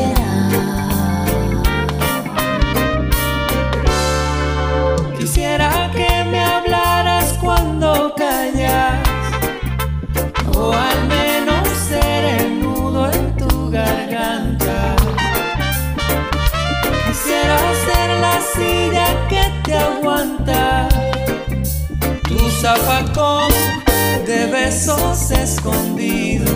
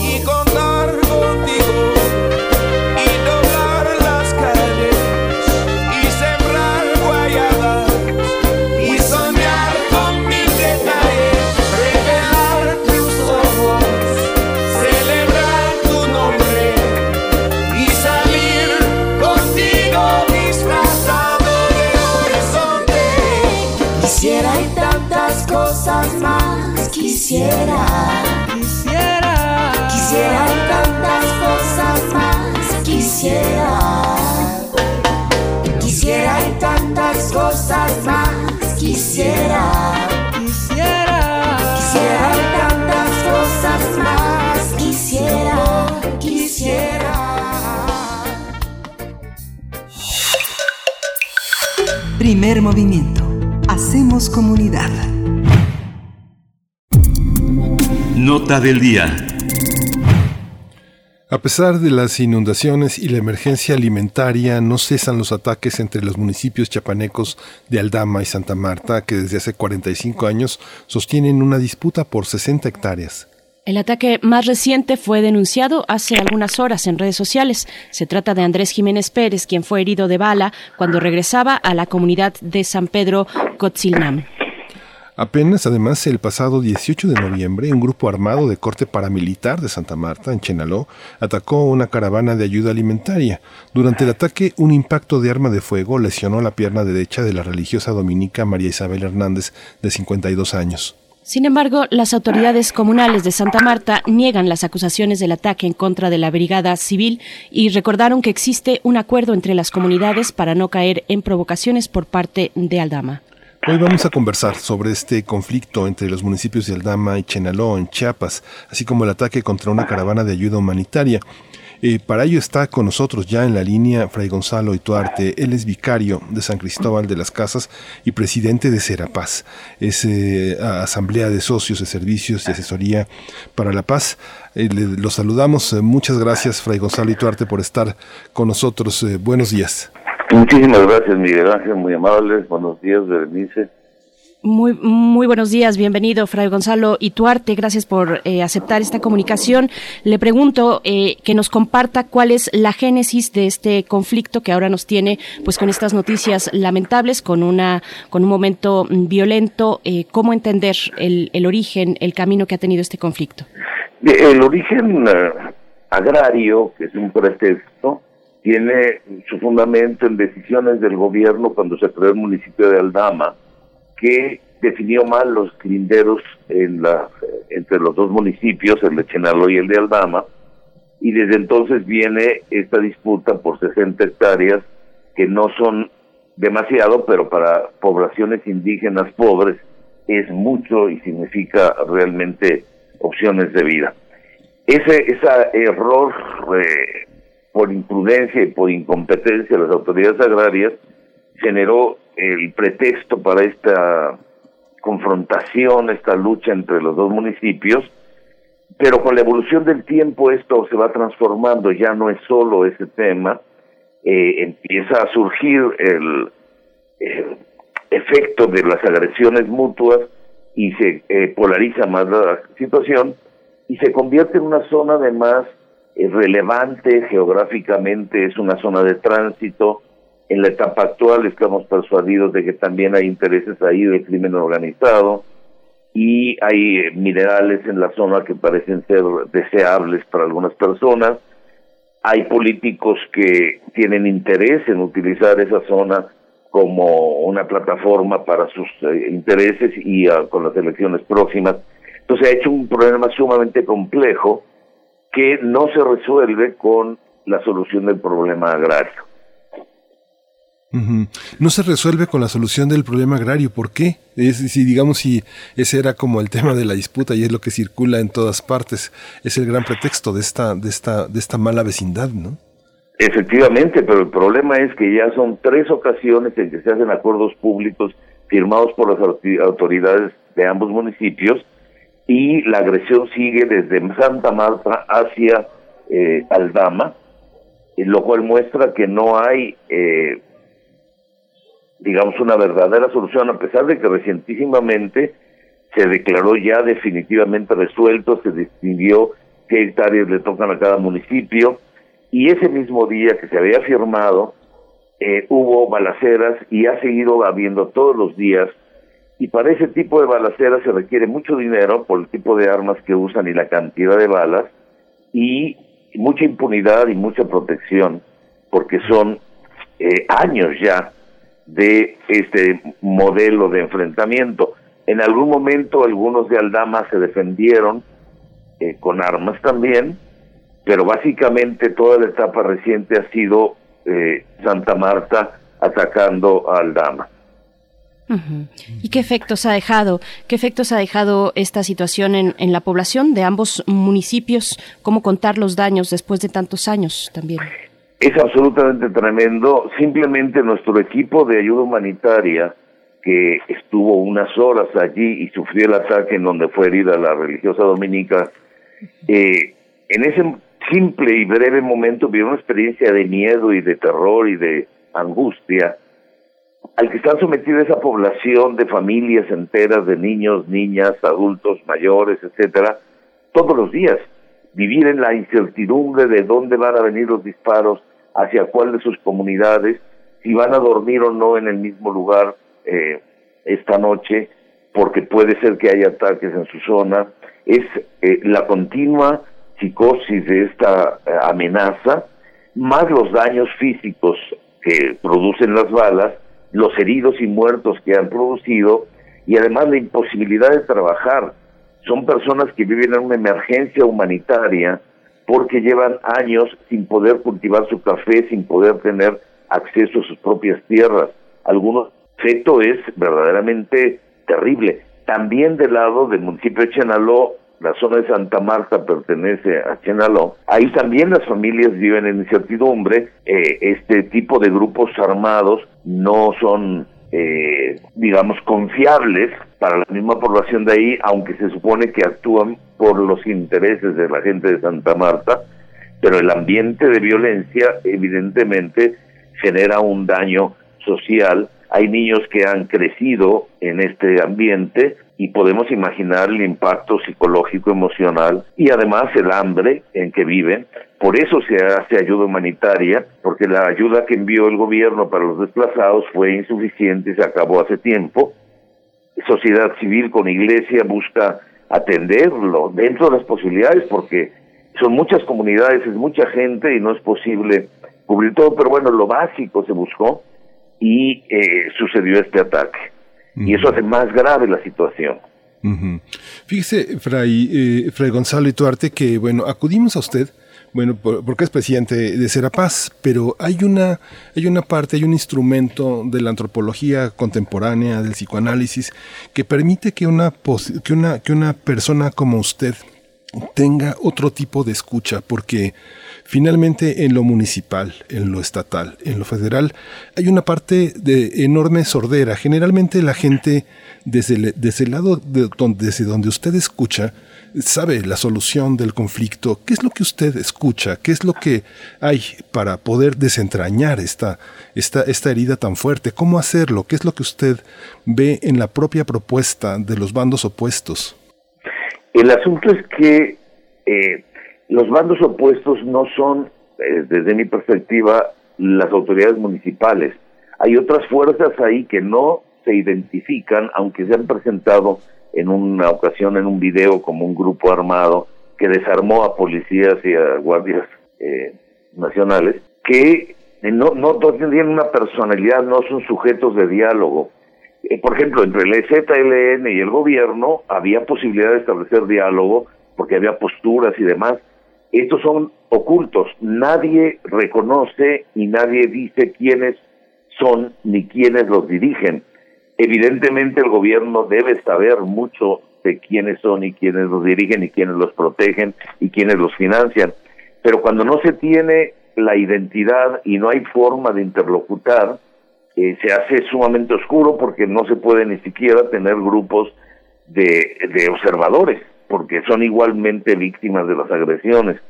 Entonces, eh, por desgracia, eh, ha crecido a tal grado esta situación que se requiere una intervención disuasiva de presencia de fuerza pública que esté realmente interesada en impedir que se sigan dando estos ataques y una acción de, ejercicio de la autoridad para localizar y frenar, desarmar a estos grupos y detener a quienes los eh, protegen, quienes los dirigen, quienes los financian. Eh, tiene que ser una acción de esta naturaleza, además de todas las otras acciones porque son zonas sumamente marginadas, eh, caminos muy pobres y destruidos ahora con la inundación, eh, con las tormentas, este terrenos muy malos, zonas montañosas, viviendas muy deficientes, muchas de ellas dañadas por eh, estos ataques. Entonces, se necesita una visión integral y una respuesta integral del Estado, pero que solo puede darse si se impide que continúen los ataques armados. Y hasta el momento yo ya no veo otra opción, porque las autoridades o niegan que controlen esos grupos o efectivamente no los controlan o fingen que no los controlan y mantienen eso porque les resulta muy buen negocio extorsionar al gobierno, eh, que ha sido una historia en Chiapas, para sacarle dinero. ¿Cómo pensar? Sí.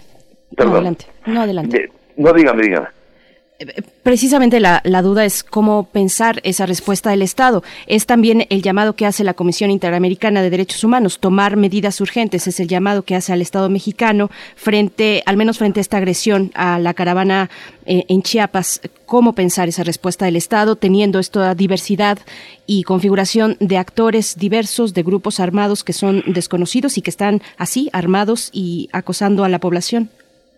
Sí, el, asunto es que esto se hizo mucho más visible por el, el, ataque a la sociedad civil, en particular a una religiosa misionera que lleva 22 años sirviendo a esas comunidades, incluidas las zonas afectadas, por supuesto.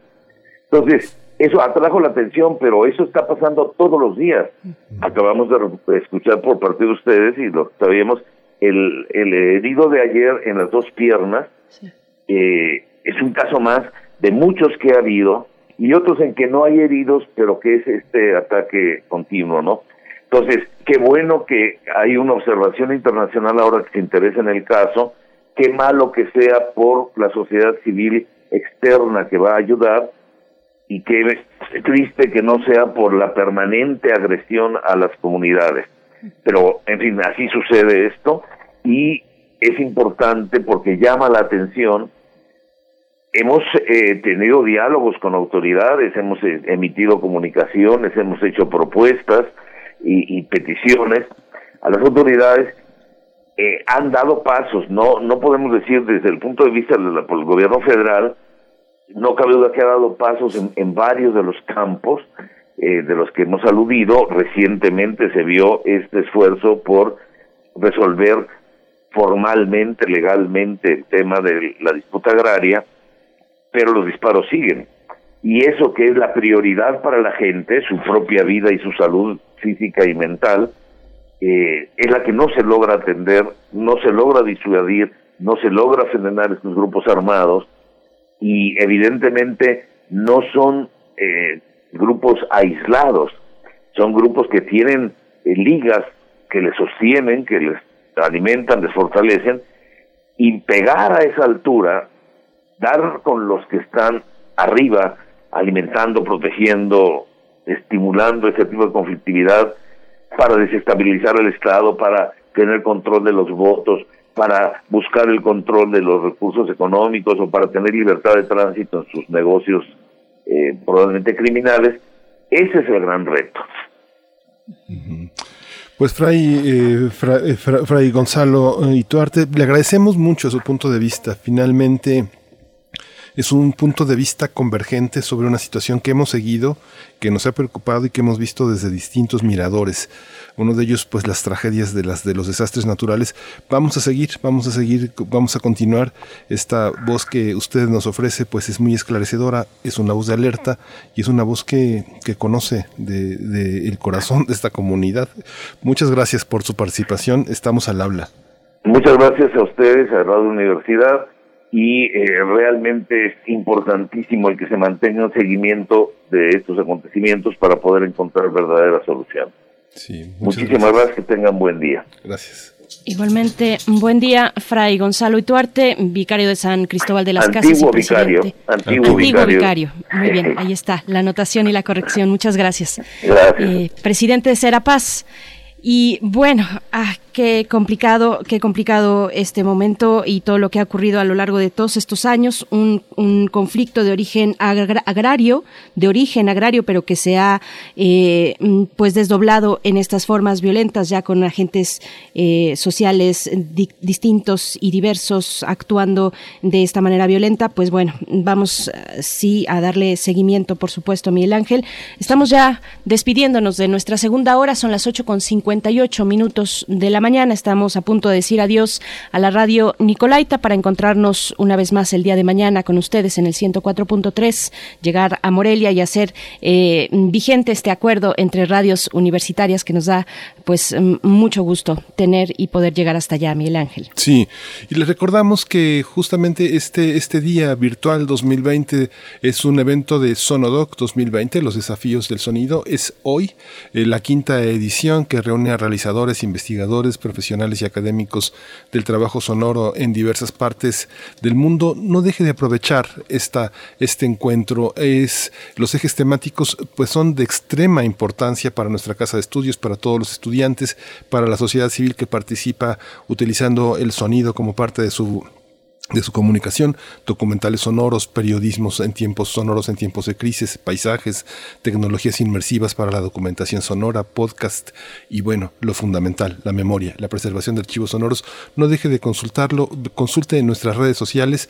Hoy justamente se inicia a las 6 de la tarde, todos los días hay un foro desde las 18 horas y el domingo 6, hasta el domingo 6 vamos a tener esta actividad. Quédese, quédese con nosotros, ya nos, ya nos dieron prácticamente las 9, pero pero no, no, no se lo pierda, de verdad, es un evento memorable.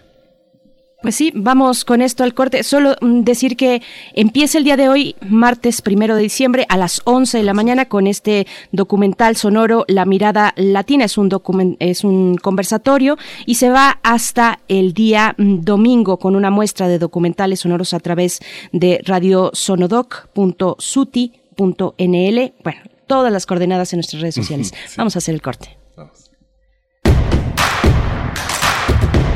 Encuentra la música de primer movimiento día a día en el Spotify de Radio UNAM y agréganos a tus favoritos.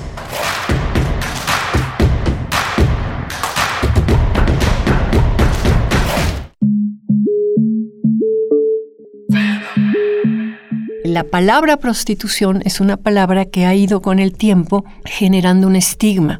Las mujeres estamos divididas en decentes y putas o decentes y prostitutas y las mujeres que se dedican hoy en día al comercio sexual prefieren ser nombradas trabajadoras sexuales y no prostitutas. Lleva contigo los temas que están cambiando al mundo. Mi orientación sexual es gay, en pareja por 12 años, como una familia realmente, como lo que somos, una familia con mascotas y con todo. Nos ha ido bien. Escuchar y escucharnos. Construyendo igualdad. Un programa de Radio UNAM y el Centro de Investigaciones y Estudios de Género. Entra a www.radiopodcast.unam.mx y encuentra las cinco temporadas. Radio UNAM Experiencia sonora. Dijeron que el video mataría a la estrella de radio. Pero no fue así. Tenemos casi 23.000 audios disponibles en nuestro podcast. Conoce nuestras series, radioteatros, barras, adaptaciones y otras joyas radiofónicas del pasado en www.radiopodcast.unam.mx. Disfruta a toda hora Radio UNAM. Experiencia sonora. En 2021 se llevarán a cabo las elecciones más grandes en la historia de México. Se renovarán más de 21.000 cargos públicos y tú elegirás a quienes los ocuparán. Para poder votar en esas elecciones es fundamental que tu INE esté vigente. Si tu credencial perdió vigencia o está por vencerse, hay que renovarla. Hazlo cuanto antes. Tienes hasta el 10 de febrero del 2021 para solicitar la renovación. Con tu INE vigente, participa. Contamos todas, contamos todos. INE. Soy más, más alcohólico que drogadicto, pero ya al último empecé a probar lo que es la piedra y la cocaína. Fue cuando murió mi hija. Muchos padres que estaban ahí en la sala de espera sacaban a sus hijos este, cargando y, y yo tuve que sacar a mi hija en un ataúd. Lamentablemente no pude hacer nada por ella. En el momento que murió mi, mi hija, realmente hasta los perros lloraban conmigo. El mundo de las drogas no es un lugar feliz. Busca la línea de la vida. 800-911-2000. La psicología observa al ser humano, sus escenarios y comprende su diversidad. Adentrémonos en ella. Juntos hagamos conciencia, psicología y sociedad. Cuarta temporada. Un programa de análisis y reflexión con Berenice Camacho y los doctores Mariana Gutiérrez Lara, Jorge Álvarez Martínez y Laura Ramos Langurén. Todos los lunes a las 18 horas por el 96.1 de FM y su retransmisión los jueves a las 16 horas por el 860 de AM. O si lo prefieres, escucha el podcast en radiopodcast.unam.mx. Radio UNAM, Experiencia Sonora. La momia de una canción marina. Los huesos de un programa que se pensaba inexistente. Fotografías de ruidos fantasmales que, les aseguramos, son reales. Este es el hogar de los objetos sonoros más extraños que algún oído de ayer, hoy o mañana podrá escuchar en su vida. Gabinete de Curiosidades. Un espacio de curiosidad y sombras del tiempo a través de archivos radiofónicos. Con Frida Rebontulet y sus almas hertzianas. Todos los domingos a las 14.30 horas por Radio UNAM. Experiencia sonora. Maestro prevenido, vamos a grabar. Adelante. Soy Óscar de la Borbolla y quiero invitarlos a escuchar un nuevo programa, Las Esquinas del Azar. Oscar de la Borbolla. Sí, Juan, ¿qué estás? ¿Tú qué? estás haciendo aquí? Yo aquí trabajo. Juan, pues vengo a invitar a los radioescuchas de Radio UNAM a nuestro programa. ¿Nuestro? Es un espacio de diálogo para platicar de todo y en todos los lugares donde se puede platicar y a veces hasta donde no se puede o no se debe. Una producción de Radio UNAM y la Facultad de Estudios Superiores Agatlán. Las Esquinas del Azar. Todos los martes a las 10 de la mañana por el 96.1 de FM. Radio UNAM. Experiencia sonora.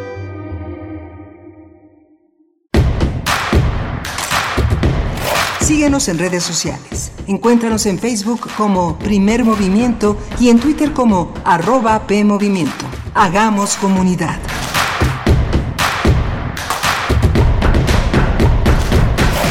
Buenos días, estamos ya de vuelta. Bienvenidos, bienvenidas a nuestra tercera hora aquí en Radio UNAM, en la radio universitaria. En primer movimiento vamos a tener en esta, mm, en esta hora que nos queda por delante, son las nueve con seis minutos de aquí ya hasta las diez de la mañana. Eh, primero la poesía necesaria, como cada día, en esta ocasión en la voz de Miguel Ángel Quemain y después nuestra mesa del día. Saludo, saludo a mi compañero precisamente Miguel Ángel Quemain del otro lado del micrófono y también a Frida Saldívar allá en la producción ejecutiva en cabina junto con Socorro Montes en los controles técnicos. Miguel Ángel, ¿cómo estás? Hola, buenos días, Berenice Camacho. Buenos días a todos nuestros radioescuchas.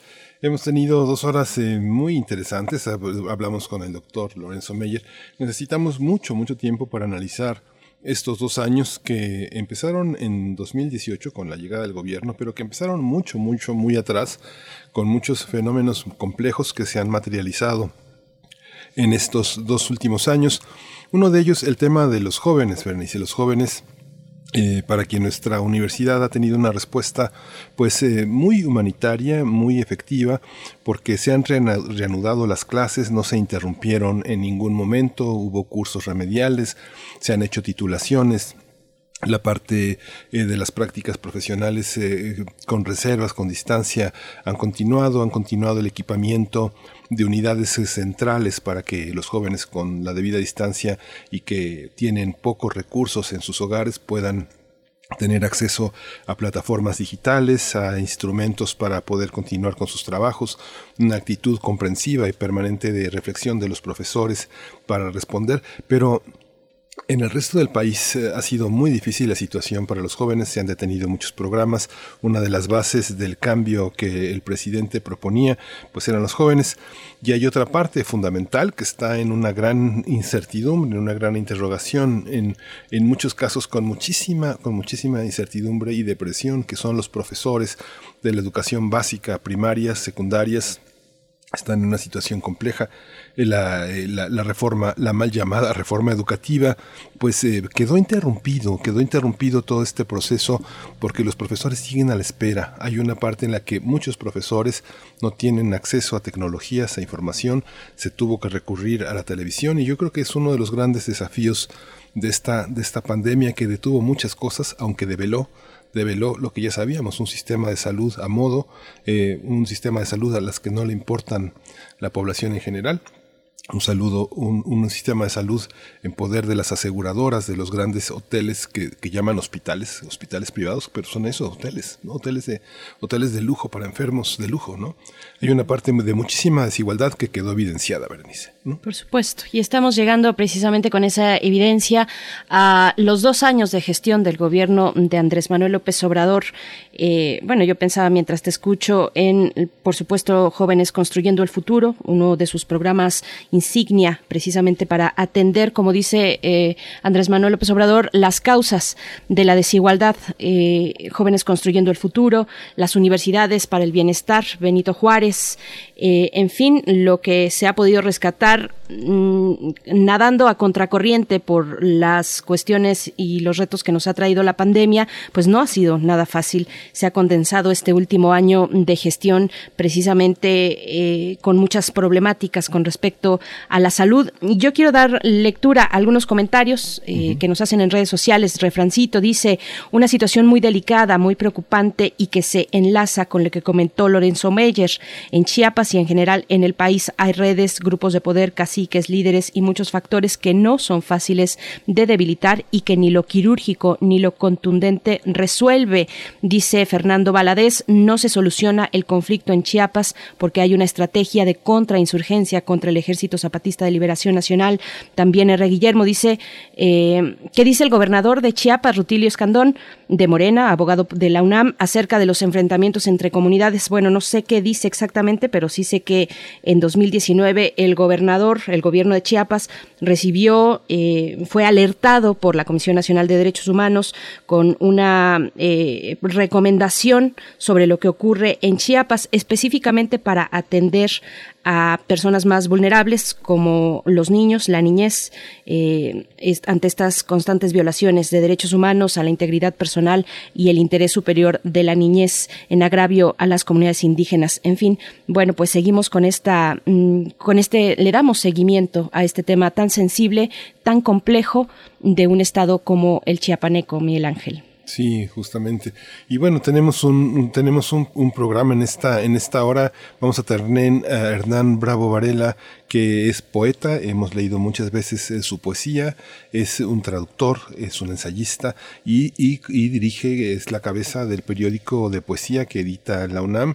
Y él se ha dedicado a poner en, línea muchas colaboraciones eh, del mundo, de México, que eh, un- una de ellas que, que no nos sorprendió, de Mari- Marina Negroni sobre el premio Nobel a Luis Gluck, que es una de las poetas norteamericanas, que representa todo un conjunto de poetas muy importantes que han cantado en, en este momento de la Unión Americana toda una serie de malestares, de síntomas que hacen posible entender parte de lo que pasa pasa parte de lo que ha pasado en esta gran historia que han cantado los grandes poetas, desde Walt Whitman hasta Luis Gluck. ¿no? Así es, esto para nuestra mesa del día. Bueno, solo decir que aquí en redes sociales nos comenta Miriam Book75, dice, sigan siempre, siempre. Muchas gracias, Miriam, un saludo. Y bueno, también invitarles a que nos compartan sus comentarios sobre estos dos años de gestión de la cuarta transformación del gobierno que encabeza Andrés Manuel López Obrador. Eh, un poco la misma pregunta que le hacía, al menos yo por mi parte, a eh, Lorenzo Meyer, los aciertos, los momentos críticos que nos pueden comentar ustedes. Bueno, yo por lo menos tenemos ya de inmediato una lista de, de momentos importantes, el operativo Culiacán, la liberación de Ovidio Guzmán, la distribución de medicamentos contra el cáncer y para ayudar a quimioterapias, eh, la tragedia de Tlahuelilpan en Hidalgo, con esta explosión de un ducto de petróleo que dejó 137 personas muertas, eh, el, el episodio de la consulta para enjuiciar a los expresidentes, por supuesto que el decreto que aperturó el gobierno de Andrés Manuel López Obrador este decreto para la creación de una comisión especial para atender el caso de Ayotzinapa, eh, la batalla, ya decía un poco también, la batalla por los monopolios o en contra de los monopolios en la adquisición y distribución de medicamentos, el surgimiento del INSABI, la desaparición del Seguro Popular, la reforma laboral, que bueno, eso le toca como reforma al, al Congreso, pero que se implementa por parte de la Secretaría de Trabajo y Previsión Social, en fin, todos estos momentos que y claro que el manejo de la pandemia, que es algo que está en curso. Eh, díganos ustedes qué opinan sobre estos dos años de gestión. Y bueno, nos vamos, Miguel Ángel, con la poesía. Vámonos. Vamos. Primer movimiento. Hacemos comunidad. Es hora de poesía necesaria. Hoy tomo la poesía del periódico de poesía, justamente una presentación y traducción que hizo Daniel Bencomo, un poeta de San Luis Potosí, un joven poeta hace 20 años, un joven poeta que ahora tiene 40 años y que ha sido una de las figuras importantes en San Luis Potosí. Él eh, eh, publica eh, una traducción de Elke Erb, ella es una poeta y también traductora alemana.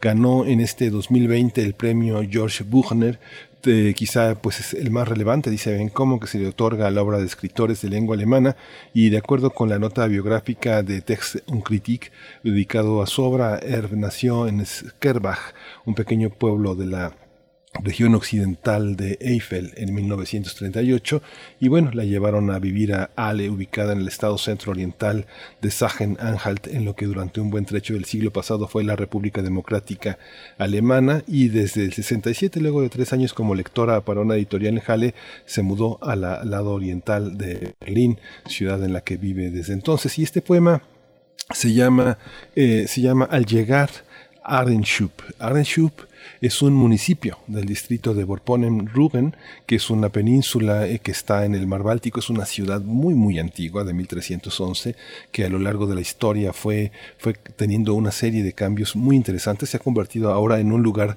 turístico y desde ahí, desde ese lugar fantástico, mítico, mira mira para construir este poema que vamos a acompañar con Turnaround, una, una canción de esta gran jazzista francesa Marion Rampal, que uno dice jazzista, pero en realidad es gran músico, un gran músico contemporáneo que vamos a escuchar para, para acompañar este poema que se llama Al llegar a Arenshop. Dice, oh, entonces fui a encontrarlo al mar Báltico, al caer la noche, una visita por compromiso. Pero entonces, mientras estaba de pie frente a él, en silencio vinieron las olas, no aquellas que veía, vinieron a un tiempo olas, marejadas estrellaban en mi esternón, inconfundibles, aquellas de hace seis décadas que yo, ¿qué edad tenía yo? ¿Trece? Vi por primera vez, primera, frente a ese mar, plomizo cuando tenía, plomizo cuando tenía unos diez, más niña en el recuerdo. Débiles, difusas, así las percibía, mas pude distinguir su sentimiento. No eran repetición, conciencia en el pecho. Marejadas, ellas me habían enseñado a nadar, pues entonces me volcaron por sorpresa y luego me trajeron de vuelta a la superficie. Nada se extravía, se puede hacer presente, apenas manifiesto, pero inconfundible en juventud. Entonces míralo, luego muere contigo. and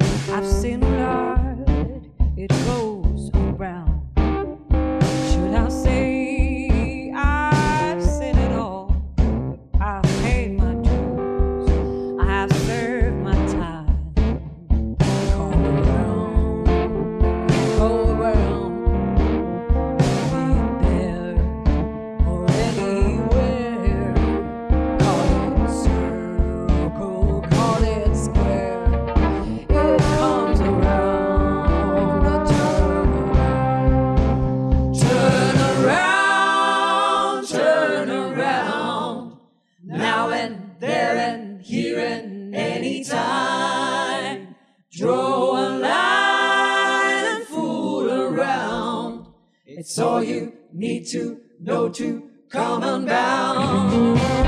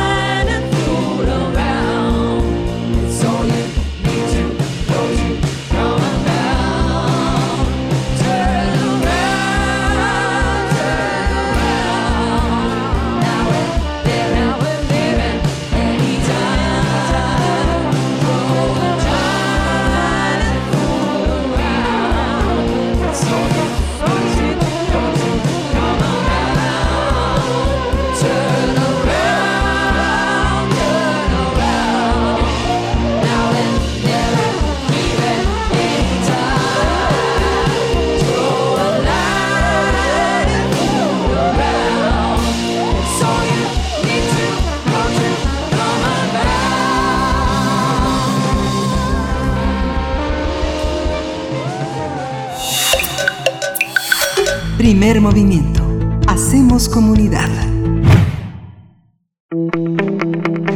La mesa del día. La poeta estadounidense Louise Gluck fue galardonada con el Premio Nobel de Literatura 2020 por su inconfundible voz poética que con austera belleza universaliza la existencia individual. Así lo anunció la Academia Sueca cuando le asignó el galardón. De acuerdo con Anders Olson, presidente del Comité mm, del Nobel, la escritura de la estadounidense se caracteriza por la claridad y se centra en temas de la infancia y las relaciones familiares. Louise Gluck nació en 1943 en Nueva York. Es profesora de inglés en la Universidad de Yale y ha publicado 12 volúmenes de poesía y algunos de ensayos. En el marco de la Feria Internacional del Libro de Guadalajara, este martes a las 5 de la tarde se realizará en el Salón de Poesía Virtual la charla La obra poética de Louis Gluck, Premio Nobel de Literatura 2020, con la participación de María Negroni, Jorge Esquinca, Hernán Bravo Varela y Anel Pérez. La actividad girará en torno al ensayo El Jardín de Luis Gluck, que forma parte de la palabra insumisa antología personal de ensayos sobre poesía de María Negroni, que será publicado próximamente en el periódico de poesía de la Dirección de Literatura y Fomento a la Lectura de la UNAM. Pues vamos a conversar sobre la obra de Louis Gluck, Premio Nobel de Literatura de este año, a propósito de la antología personal de ensayos sobre poesía de María Negroni, que pres eh, será presentado en el marco también de la FIL Guadalajara. Nos acompaña Hernán Bravo Varela. Él es poeta, ensayista y traductor, coordinador del periódico de poesía de la UNAM. Y bueno, qué gusto poder conversar contigo esta mañana, Hernán Bravo Varela. Gracias por estar con nosotros. Bienvenido. El tema de los premios Nobel, ahora que regresa Luis Gluck, también es un un regreso complejo, muy distinto, muy equidistante también de la, de la poesía de Bob Dylan. Se, se, se premia a un poeta un poeta muy discreto, muy riguroso, muy silencioso o muy silenciosa. Es una ella es una mujer, es una es una mujer que eh, vive de una docencia modesta de la enseñanza del inglés, o sea, les enseña a hablar a los a los angloparlantes una lengua una lengua que se enriquece sin duda. Eh, es una historia interesante, Berenice la historia de nuestros grandes escritores que se han dedicado modestamente a enseñar la lengua en sus propias comunidades. Eh, muchos profesores de crítica de lingüística de, de, del propio idioma han enriquecido la enseñanza y han fomentado la lectura de la poesía a través de esa, de esa práctica. Por supuesto. Estamos, estamos haciendo, disculpen ustedes, todos los malabares necesarios en las cuestiones técnicas eh, para poder eh, reanudar esta conversación y con las instrucciones que nos pueda dar la producción. Pero finalmente también, Miguel Ángel, lo que lo que estás comentando, bueno, el iris Salvaje como punto de partida, una publicación persistente, una publicación perseverante, eh, a pesar de los años, hace 14 años fue la publicación de esta obra icónica y que y que sale a la, a la superficie en este momento, pero que no dejó precisamente, no desistió, sino que continuó durante todos estos años para llegar al punto del día de hoy, ¿no? Sí, justamente. Y justamente está, está, ya, ya, ya nos escuchamos, ya estamos enlazados. ¿No- ¿Tú nos escuchas, Hernán? Muy bien, sí, magnífico. perfecto. Perfecto. Eh, Tú, empezabas a hablar de cómo se publicó este ensayo y cómo es el, un adelanto de este gran trabajo que ahora se va a publicar en un libro.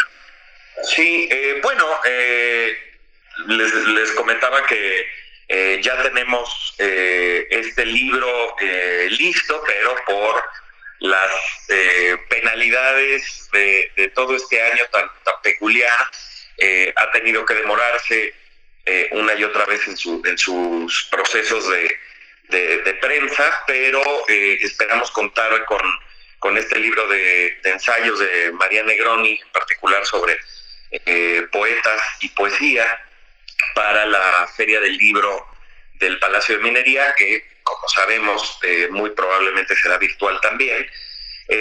Y en este libro, La palabra insumisa, Negroni ha escogido algunos de sus eh, mejores ensayos en torno a la poesía y los poetas eh, como una de sus áreas de investigación y de escritura más, más, más asiduas. ¿no? Em, por supuesto que en ese libro eh, el ensayo que Negroni le dedica a la obra de Luis Gluck y en particular al emblemático libro El Iris Salvaje central.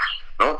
El Iris Salvaje fue publicado en 1992 y aunque Gluck no era por entonces ninguna novata, había publicado ya eh, numerosos libros, eh, empezando por eh, algunos que fueron publicados en la década de los 60, eh, es indudablemente con The Wild Iris, el iris salvaje, que se posiciona como una de las voces centrales de la poesía estadounidense de nuestro tiempo. Pasó un largo purgatorio en, en las casas editoriales eh, y en nuestra lengua hasta que eh, el sello Pretextos eh, pudo sacar este libro 14 años después de su publicación en 2006 en la espléndida traducción del muy querido y recordado poeta peruano Eduardo Chirinos. De tal manera que este libro en su edición española ahora vuelve a cumplir 14 años eh, en un momento en el que la poeta recibe el premio Nobel y que se ve envuelta también en todas las polémicas que seguramente muchos de los radioescuchas han eh, podido seguir, pero que eh, vale la pena decir que no sustituyen de ninguna manera eh, la riqueza enorme de la lectura de una de las voces más altas de la poesía eh, occidental, si es que ese adjetivo cabe para cualquier cosa que tenga que ver con nuestras latitudes eh, en nuestra época. Las traducciones pueden ser un, un problema, el acceso que tenemos como público eh, hispanohablante.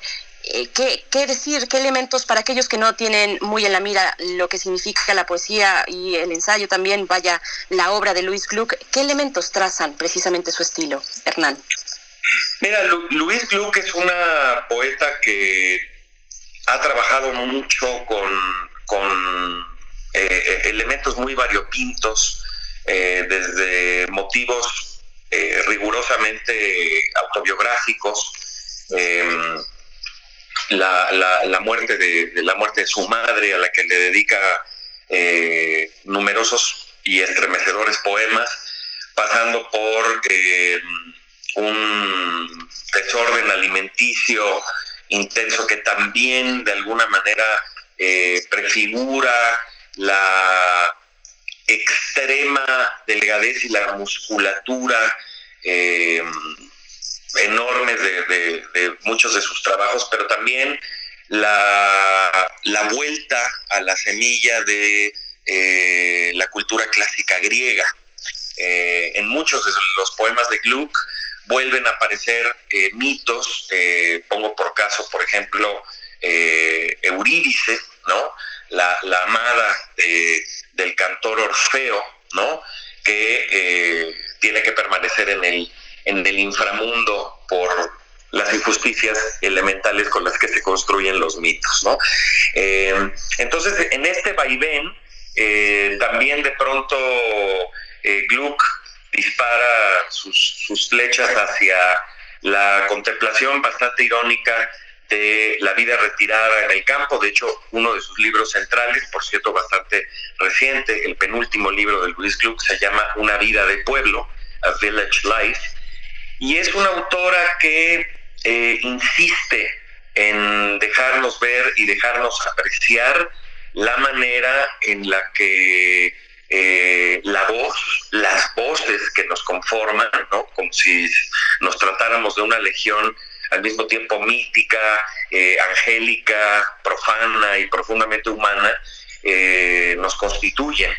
Eh, es una poeta que no tiene el menor empacho y el menor miedo a referirse en primera persona sobre eh, el más allá del cuerpo, el más allá de los sentidos, sobre la destrucción eh, del amor y del cuerpo.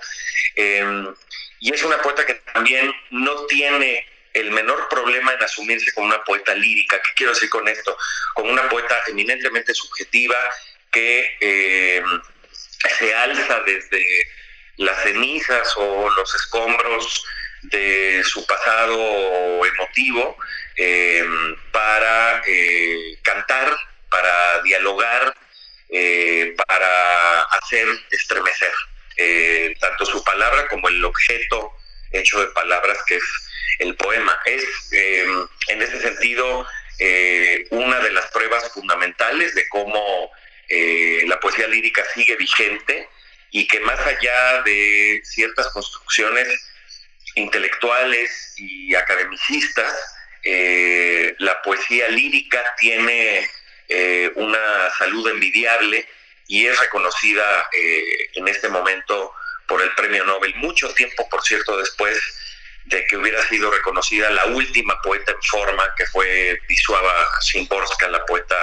eh, polaca, que obtuvo el premio Nobel en los años 90. Y justamente, justamente esta, esta visión que ahora ofreces, uno piensa que ella tenía 25 años en el 68 y que su primer libro, eh, Firstborn, que es eh, primogénita, hablaba de la maternidad, de la familia, de aspectos que pues no tenían una gran, una, una, una gran profundidad. Eh, dentro de este conjunto de poetas, pues está Jory Graham, que sustituyó en Harvard a nada menos que a Seamus Heaney, está Tess Gallagher, que un poco fue opacada por el gran, la gran fuerza de su cónyuge, eh, este gran cuentista, ay, se me fue el nombre, ¿verdad? Pero este eh, Carver, Raymond Carver, eh, Olga Buruma. Claro, Tess, Tess Gallagher y Raymond Carver, exactamente. Sí, sí, esta poeta de origen griego. Eh, eh, Olga uh, Brumas, que son mencionadas también en el libro de, de Negroni. ¿Cómo este panorama frente a esta discreción, esta visión de la homosexualidad, de, de, la participación de mujeres en el ámbito doméstico, marca toda una generación que de alguna manera no checa, no empata con la, los ideales de la época, ¿no? Mujeres en la calle, mujeres estudiantes, mujeres activistas, mujeres militantes. Así es. Bueno, eh, la propia María Negroni tiene un magnífico ensayo sobre eh, la madre eh, poética de esta generación, que eh, sin duda es Adrienne Rich, una poeta estadounidense profundamente comprometida con el feminismo, abiertamente lesbiana, que lleva a cabo una, una, una, una labor interesantísima, inquietante, eh, para hacer del poema un centro eh, político eh, de operaciones. aunque no es el interés de Gluck, ni mucho menos, creo que sin lugar a dudas una escritura como la de Adrian Rich y la de muchas otras poetas anteriores a Rich misma, eh, de ahí toma Gluck la estafeta y hace una poesía que si bien está es celosa eh, en in extremis de su de su intimidad, ¿no? Es una intimidad que nunca deja de ser beligerante, que nunca deja de ser eh, simbólica, eh, resonante, ¿no? Elocuentísima. Y eso nos acerca también a otra figura que podríamos llamar eh, la, la pionera eh, de la poesía estadounidense, y es Emily Dickinson, ¿no? Una poeta que, como sabemos, eh, se guardó durante los últimos 15 años de su vida en su cuarto, que prácticamente no salió de su casa ni de su pueblo, Amherst, pero que escribió una de, la, una de las obras más desconcertantes, más afiladas, más eh, enigmáticas y más propositivas eh, de la poesía de todos los tiempos. ¿no? Eh, y es interesante el caso de Dickinson aliado a lo que ocurre con Louis Gluck, porque la consideración del cuerpo, de la belleza, de la muerte, de la sexualidad y de la naturaleza, se da en esos ámbitos cerrados, no clausurados, sino cerrados, discretos, contenidos, ¿no?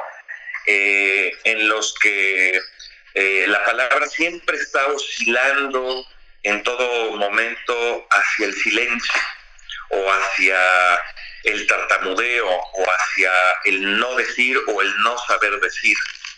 Eh, en Gluck este procedimiento es esencial, mientras que en Rich en Jory Graham hay una voluntad de decir las cosas eh, por su nombre, ¿no? y en el caso de Adrian Rich, eh, de, un hombre que eh, como eh, el amante de, Oscar Wilde, eh, decía eh, que no podía darse porque era un amor prohibido, ¿no? Lo que ocurre en Gluck es una elocuencia resonante en el interior, son poemas de cámara, si se quiere, ¿no? Eh, poemas que, conociendo muy bien el instrumento, eh, su lengua, ¿no? De una manera casi eh, sinfónica, podríamos decir, prefiere la reticencia, la discreción eh, y la consideración de una lengua, insisto, como una lengua de cámara, ¿no? Todos estos planteamientos no hacen sino pensar de veras que eh, la poesía estadounidense eh, desde el siglo XIX eh, tiene tantas facetas y tiene tantos rostros y tiene tantas capas que es imposible abarcarla, pero lo que resulta fascinante es como eh, voces tan disímbolas como Adrian Rich o Louis Gluck o Gwendolyn Brooks o eh, en fin, eh, o la propia Tess Gallagher, como tú indicabas, ¿no? Eh, o, tantísimas otras voces que, que- que- podríamos eh, nombrar en este momento forman parte de un canon fundamental, donde la voz de las mujeres poetas es esencialísima y ocupa un protagonismo indudable. Me quedo, por supuesto, pensando y, y haciendo muchas anotaciones cuando se habla de este paralelismo entre permanecer en lo doméstico o salir al espacio público. Finalmente, Gluck es una profesora universitaria en Yale, eh, un espacio universitario que propicia pues un ambiente de convivencia, de intercambio. Eh, entiendo que de lo que estamos hablando es del contenido de su poesía y no necesariamente del ambiente eh, social que, puede rodear a una poeta como ella. Y también eh, comentabas, Sobre Simborska, que es una poeta también muy entrañable, incluso en nuestra audiencia. Hay quien eh, la tiene muy cercana en su eh, bibliografía. eh, o en su biblioteca de, poetas Y hay quien traza similitudes entre, entre Szymborska y, y Gluck. ¿Qué hay de esto? ¿Qué, en, qué, ¿En qué se distinguen? ¿En qué se separan? ¿Qué, ¿Qué momentos de cercanía podemos tener? ¿En qué se basa esa similitud? Bueno, eh, lo que pasa es que Szymborska, digamos, eh, una altísima poeta que nunca estará del todo también leída como se, como se merece, eh, es una poeta que combina muy bien, como suele ocurrir en la poesía de la Europa, eh, de la Europa oriental, ¿no?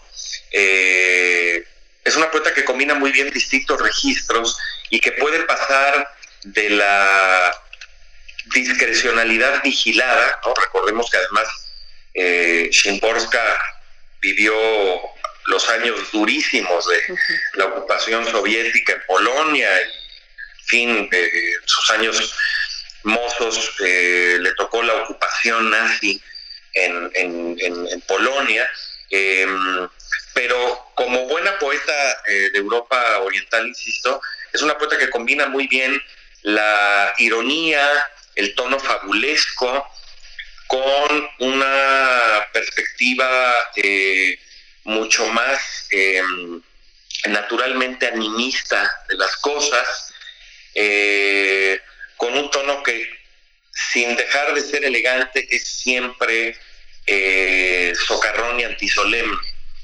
Y sus poemas tienen un- una función muy clara, este, estremecer, conmover, divertir, asombrarnos, ¿no? Eh, sin dejar a un lado que eh, la poesía es un patrimonio colectivo de todos aquellos que hablan la lengua. Gluck, eh, por el contrario, parece que hace estas pequeñas eh, esferas de- de- del idioma donde lo que cabe es el recuerdo eh, aterrador, eh, atornador. Eh, de una experiencia eh, muy alta, tan, tan duramente resuelta en la vida que exige un tono mucho más bajo para poder ser cantado, ¿no?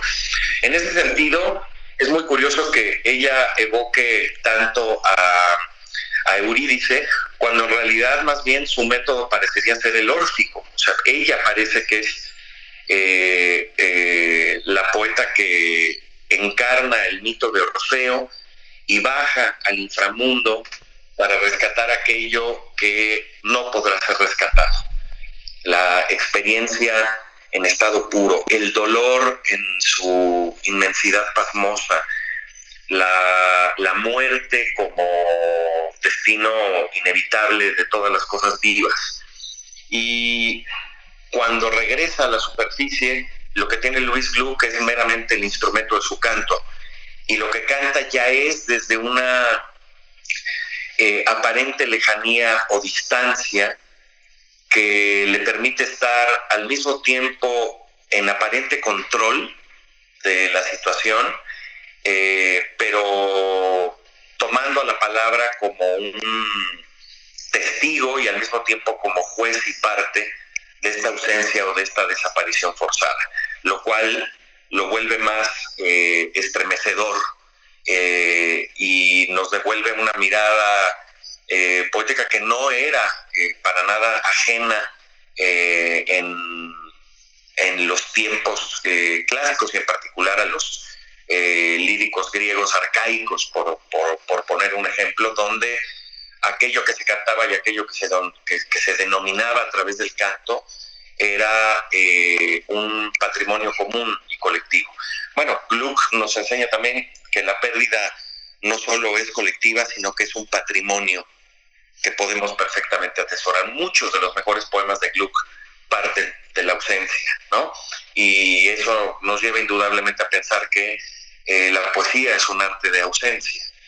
Cómo cantar a eso que ya no está, o cómo cantar a eso que incluso estando vivo en el momento de que haya sido escrito, eh, pasa a la página sin desaparición alguna. Es imposible, ¿no? La poesía es una sombra de, de las cosas, pero es una sombra que le canta a, a- la luz, ¿no? Y eso es una de las lecciones centrales del arte poético de Gluck, ¿no? Eh, por más que sea un arte de ausencia, eh, la poesía no deja nunca de acercarse muy estremecidamente a la resurrección por el momento efímero de su lectura de aquello que se evoca. Qué, bello, qué bello el lirismo con el que lo describes, Hernán. Verdaderamente es muy conmovedor el, tema, la idea de la pérdida como patrimonio. Yo veo en este conjunto de mujeres eh, el gran, la, gran virtud, la- el gran hallazgo de la literatura como la gran maestra para, para envejecer, ¿no?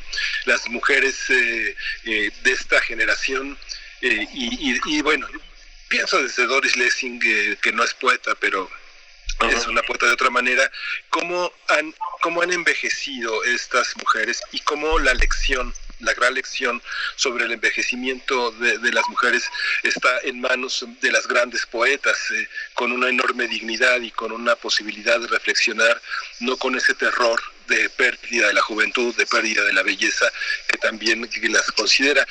Hay una parte que también tal vez sea muy coloquial, Hernán, pero así como en cuatro horas se venden libros de Luis Gluck, también se dejarán de vender la de las poetas eh, que están en su generación, que no están iluminadas por ese gran reflector. Pero, ¿cómo, eh, ¿cómo se hace para poder observar a la luz de un premio tan poderoso eh, comercialmente eh, a las otras poe- poetas? Tú tienes una enorme responsabilidad en el periódico de poesía de iluminar esas zonas. ¿Cómo se acercan, cómo se acerca desde el mundo editorial a esas zonas que iluminan este tipo de poetas? ¿Cuáles son las herramientas, las fuentes, las publicaciones que en la lengua inglesa existen para poder encontrarlas? Bueno, eh, creo que la concesión de un premio tan mundialmente visible como el Nobel eh, no solo es un reconocimiento a una sola persona, es el reconocimiento a una lengua y es el reconocimiento también a una generación. Y a través de Luis Gluck, eh, quiero pensarlo del modo más eh, filantrópico posible, se está reconociendo a la poesía escrita por mujeres en lengua inglesa. Eh, creo que es un deber esencial, una inquietud naturalísima, ir en busca de los libros de sus contemporáneas y no tanto, para ampliar un poco el sentido y la historia de la poesía en lengua inglesa, ¿no? Eh, insisto, a través de Luis Gluck, eh, para mí se están premiando también otras voces porque es inevitable tener que acudir a ellas cuando agotemos en una primera lectura, si es que algo puede agotarse, por supuesto, eh, los libros que, que- leamos de esta autora estadounidense. Es decir, Luis Gluck inevitablemente nos podría llevar, como tú mencionabas, a la lectura de George Graham, ¿no? Una poeta que también sonaba mucho para el premio Nobel, ¿no? Y que de hecho unas horas antes de, de la eh, del anuncio del premio Luis Gluck, eh, Carson ocupaba eh, los primeros sitios en, los lugares de apuestas, ¿no? Eh, y al mismo tiempo pienso en alguien como Carol Duffy en, el Reino Unido, ¿no? La poeta escocesa Carol Duffy, o pienso también en la poeta eh, Alice Oswald, ¿no? También de aquel, de aquel conglomerado, pero pienso también en poetas estadounidenses eh, más jóvenes, eh, por ejemplo Tracy K. Smith, o eh, en fin, o en autoras de otras latitudes y, y- de otras lenguas. Eh, específicamente, por ejemplo, una poeta que también ha trabajado con, con la simbología de los mitos clásicos, eh, como Gloria Gervitz en México, ¿no? que es una poeta además extra- exactamente contemporánea a Luis Gluck, ¿no? y que también ha hecho de la palabra en cautiverio una de sus principales eh, formas de expresión. ¿no? Entonces, eh, sí, hay que, hay que ampliar un poco el lente, la mira, ¿no? para poder abarcar más cosas. Es indudable que, por ejemplo, cuando se lo dieron a Shimborska, eh, no solo se reconocía el papel de la poesía en, en la, en la cultura polaca, ¿no? Eh, un país de tan altísimos autores este, como Zbigniew Herbert o como eh, Tadeusz Krusiewicz, este, en fin, eh, sino que reconoce el papel centralísimo de un género bastante marginal para la eh, cultura literaria y editorial eh, de nuestro tiempo, ¿no? Es una apuesta arriesgada la que hace la, la, Academia Sueca, pero me encanta que lo siga haciendo, sobre todo porque apuesta antes que al bestseller de la novela, del cuento o del reportaje, ¿no? Eh, pienso en el caso de Svetlana Alexievich, ¿no? Eh, que obtuvo eh, la primera periodista que obtiene el premio Nobel de Literatura. Eh, pienso pues que al margen de todo esto, lo que se reconoce es el long seller, que es siempre un libro de poemas, ¿no? Por supuesto, estamos, estamos conversando con Hernán Bravo Varela, coordinador del periódico de poesía de la UNAM, acerca del premio Nobel de Literatura de este año, Luis Gluck, eh, Gluck, un premio que se otorga a la poesía, como ya nos has comentado en este último eh, momento, y nos acercamos al fin. Yo eh, preguntaría qué acceso tenemos las y los lectores hispanohablantes, eh, un poco de esa historia del trabajo editorial, del trabajo de traducción también, detrás finalmente hay un acto de valentía, muchas veces una apuesta por parte de las editoriales para llevar a otros públicos estas, estas posibilidades en otras lenguas. Eh, ¿Qué decir de, estas, de, estos entornos también, Hernán Bravo? Sí, bueno, la, la poesía de Luis Gluck en español ahora está sufriendo una cantidad de reveses enorme, ha habido una eh, polémica terrible respecto a los destinos editoriales de, de, de, la obra de la poeta estadounidense en nuestra lengua. Eh, si alguno de los radioescuchas ha seguido atentamente eh, la polémica, sabrá que consiste básicamente en que el agente literario de Luis Gluck, el temido Andrew Wiley, ¿no? apodado el Chacal, eh, se ha hecho de una serie de estrategias eh, a menudo muy coercitivas para eh, poder promover la obra de Gluck en lengua española. Y por desgracia ahora se le han arrebatado a la editorial Pretextos, el famoso eh, y emblemático sello español, eh, los derechos de la obra de Gluck, que fue publicada por primera vez en español en esta casa editorial. Ahora, según sabemos, los derechos han sido concedidos a la editorial Visor de Poesía, también española, ¿no? Eh, y todo esto en medio de una cantidad de controversias, de dimes y diretes, que eh, es una desgracia, pero han eh, dispersado un poco el motivo central de estas polémicas, ¿no? Y es la obra y la figura, la, la, obra de Luis Gluck y su figura como, como poeta, ¿no? Entonces, más allá de que estemos eh, de un lado o de otro de la discusión, de que estemos en contra de eh, la, voracidad de la industria editorial, eh, incluso en términos de una poeta como, como Gluck, nunca hay que dejar de, de, pensar que en realidad lo que estamos dejando a un lado es la, poesía y es a la poeta. Entonces hay que regresar a su lectura. Eh, ediciones vendrán eh, y ediciones se irán también. Eh, lamentablemente parece que Wiley pidió del sello Pretextos la destrucción de todos los ejemplares que aún quedaban en bodegas o que aún quedaban en el inventario. y así pase al sello de visor, nunca hay que dejar eh, de lado, insisto, que a lo que tenemos que volver siempre es a la obra de la poeta, ¿no?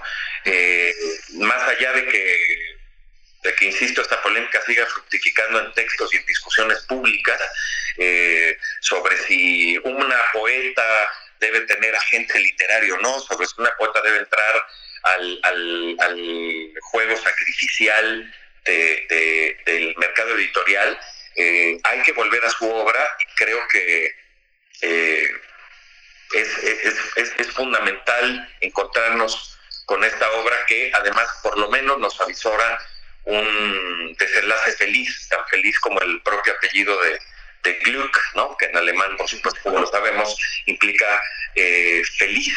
¿no? Al final del sufrimiento me esperaba una puerta, así arranca el primer poema del Iris Salvaje. Esperemos que al final de todo este sainete eh, nos espere la puerta siempre abierta de la lectura de Luis Gluck. Sí, es fascinante cómo lo encuentras, que además Gluck, además de, a diferencia de Fröhlich en alemán, Gluck es como una felicidad afortunada, ¿no? Además como por partida doble, ¿no? Así es. Muchísimas gracias, Hernán, por esta, por esta mañana tan interesante. Este, tu lirismo, tu inteligencia siempre son un, pues un acercamiento poderoso a la lectura, porque además está lleno no solo de conocimiento, sino de emoción.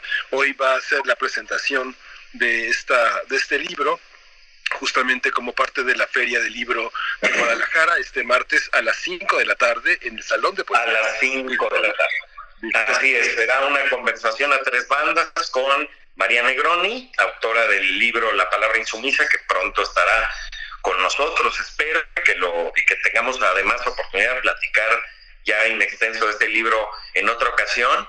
Eh, y será una conversación junto con ella y con el poeta eh, Jorge Esquinca, prologuista, por cierto, de eh, La palabra insumisa, este título que esperemos eh, sacar próximamente bajo el sello de la Dirección de Literatura de la UNAM. Fabuloso, pues allí, ahí estaremos esta tarde a las 5. Hernán Bravo Varela, poeta, ensayista y traductor, coordinador del periódico de poesía de la UNAM. Gracias por esta charla, por esta mañana. Eh, te deseamos muy buen día. Nos vemos al ratito allá en el Salón de Poesía, ahora virtual de la FIL Guadalajara. Muchas gracias. Claro que sí, gracias a ustedes y un abrazo a todos los que nos escuchan. Gracias. Muchas gracias, Hernán Bravo Varela. Ya regresamos a Sí, nuestro canal de voz, porque bueno, teníamos una disculpa por al inicio de esta charla. eh, recuperamos una vez más la introducción que nos daba Hernán Bravo porque no se escuchaba por el medio de comunicación en el que él podía atender esta llamada. Así es que, bueno, pero finalmente creo que fue una charla excelente, muy inspiradora, que nos lleva también a, a recuperar eh, pues tantas, tantas eh, plumas que, que de pronto se diluyen, específicamente plumas eh, eh, de mujeres. Mm, Eso también lo ha hecho la universidad en su dirección de literatura, recuperar tanto en el cuento como en la novela, eh, pues precisamente a estas mujeres. El visor de poesía tiene también a Shimborska y tiene a Sor Juana. Yo acabo de adquirir un- precisamente un ejemplar de un libro de Sor Juana editado por Visor de Poesía, así es que dense una vuelta también por ahí, Miguel Sí. Ángel. Y bueno, ya seguramente Antonio Quijano tomó nota de Andrew Weil, que justamente son los agentes literarios. Eh, eh, este, ha destruido a varios, eh, a varios escritores personalmente, ¿no? Digamos, cuando hizo la información, le dio este, cerca de pues cerca de 8 millones de pesos de adelanto a Martin Amis, pero él tiene a Borges, tiene eh, a John Berger, a David Bowie, a Paul Bowles, a Cabrera Infante, a, a Albert Camus, a Raymond Carver, en fin, tiene cerca de 200 escritores que son de primera línea, entre ellos a, Tess, a Carver, a Carver que le quitó los derechos a Tess Gallagher. Eh, él nació un año antes que Luis Gluck, así que bueno, una generación que tiene ahí un chacal que vale la pena. ¿Quiénes son los dueños de los derechos de la vida de los escritores? Vamos a tratarlo próximamente en primer movimiento. Pues, mientras tratar. tanto nos despedimos, Berenice. Nos despedimos ya, nos dieron las 10. Miguel Ángel, el día de mañana nos escuchamos eh, en punto de las 7 hora del centro. Muchas gracias por su escucha, gracias al equipo de Primer Movimiento y a ti también, Miguel Ángel. Gracias. Gracias. Esto fue primer movimiento.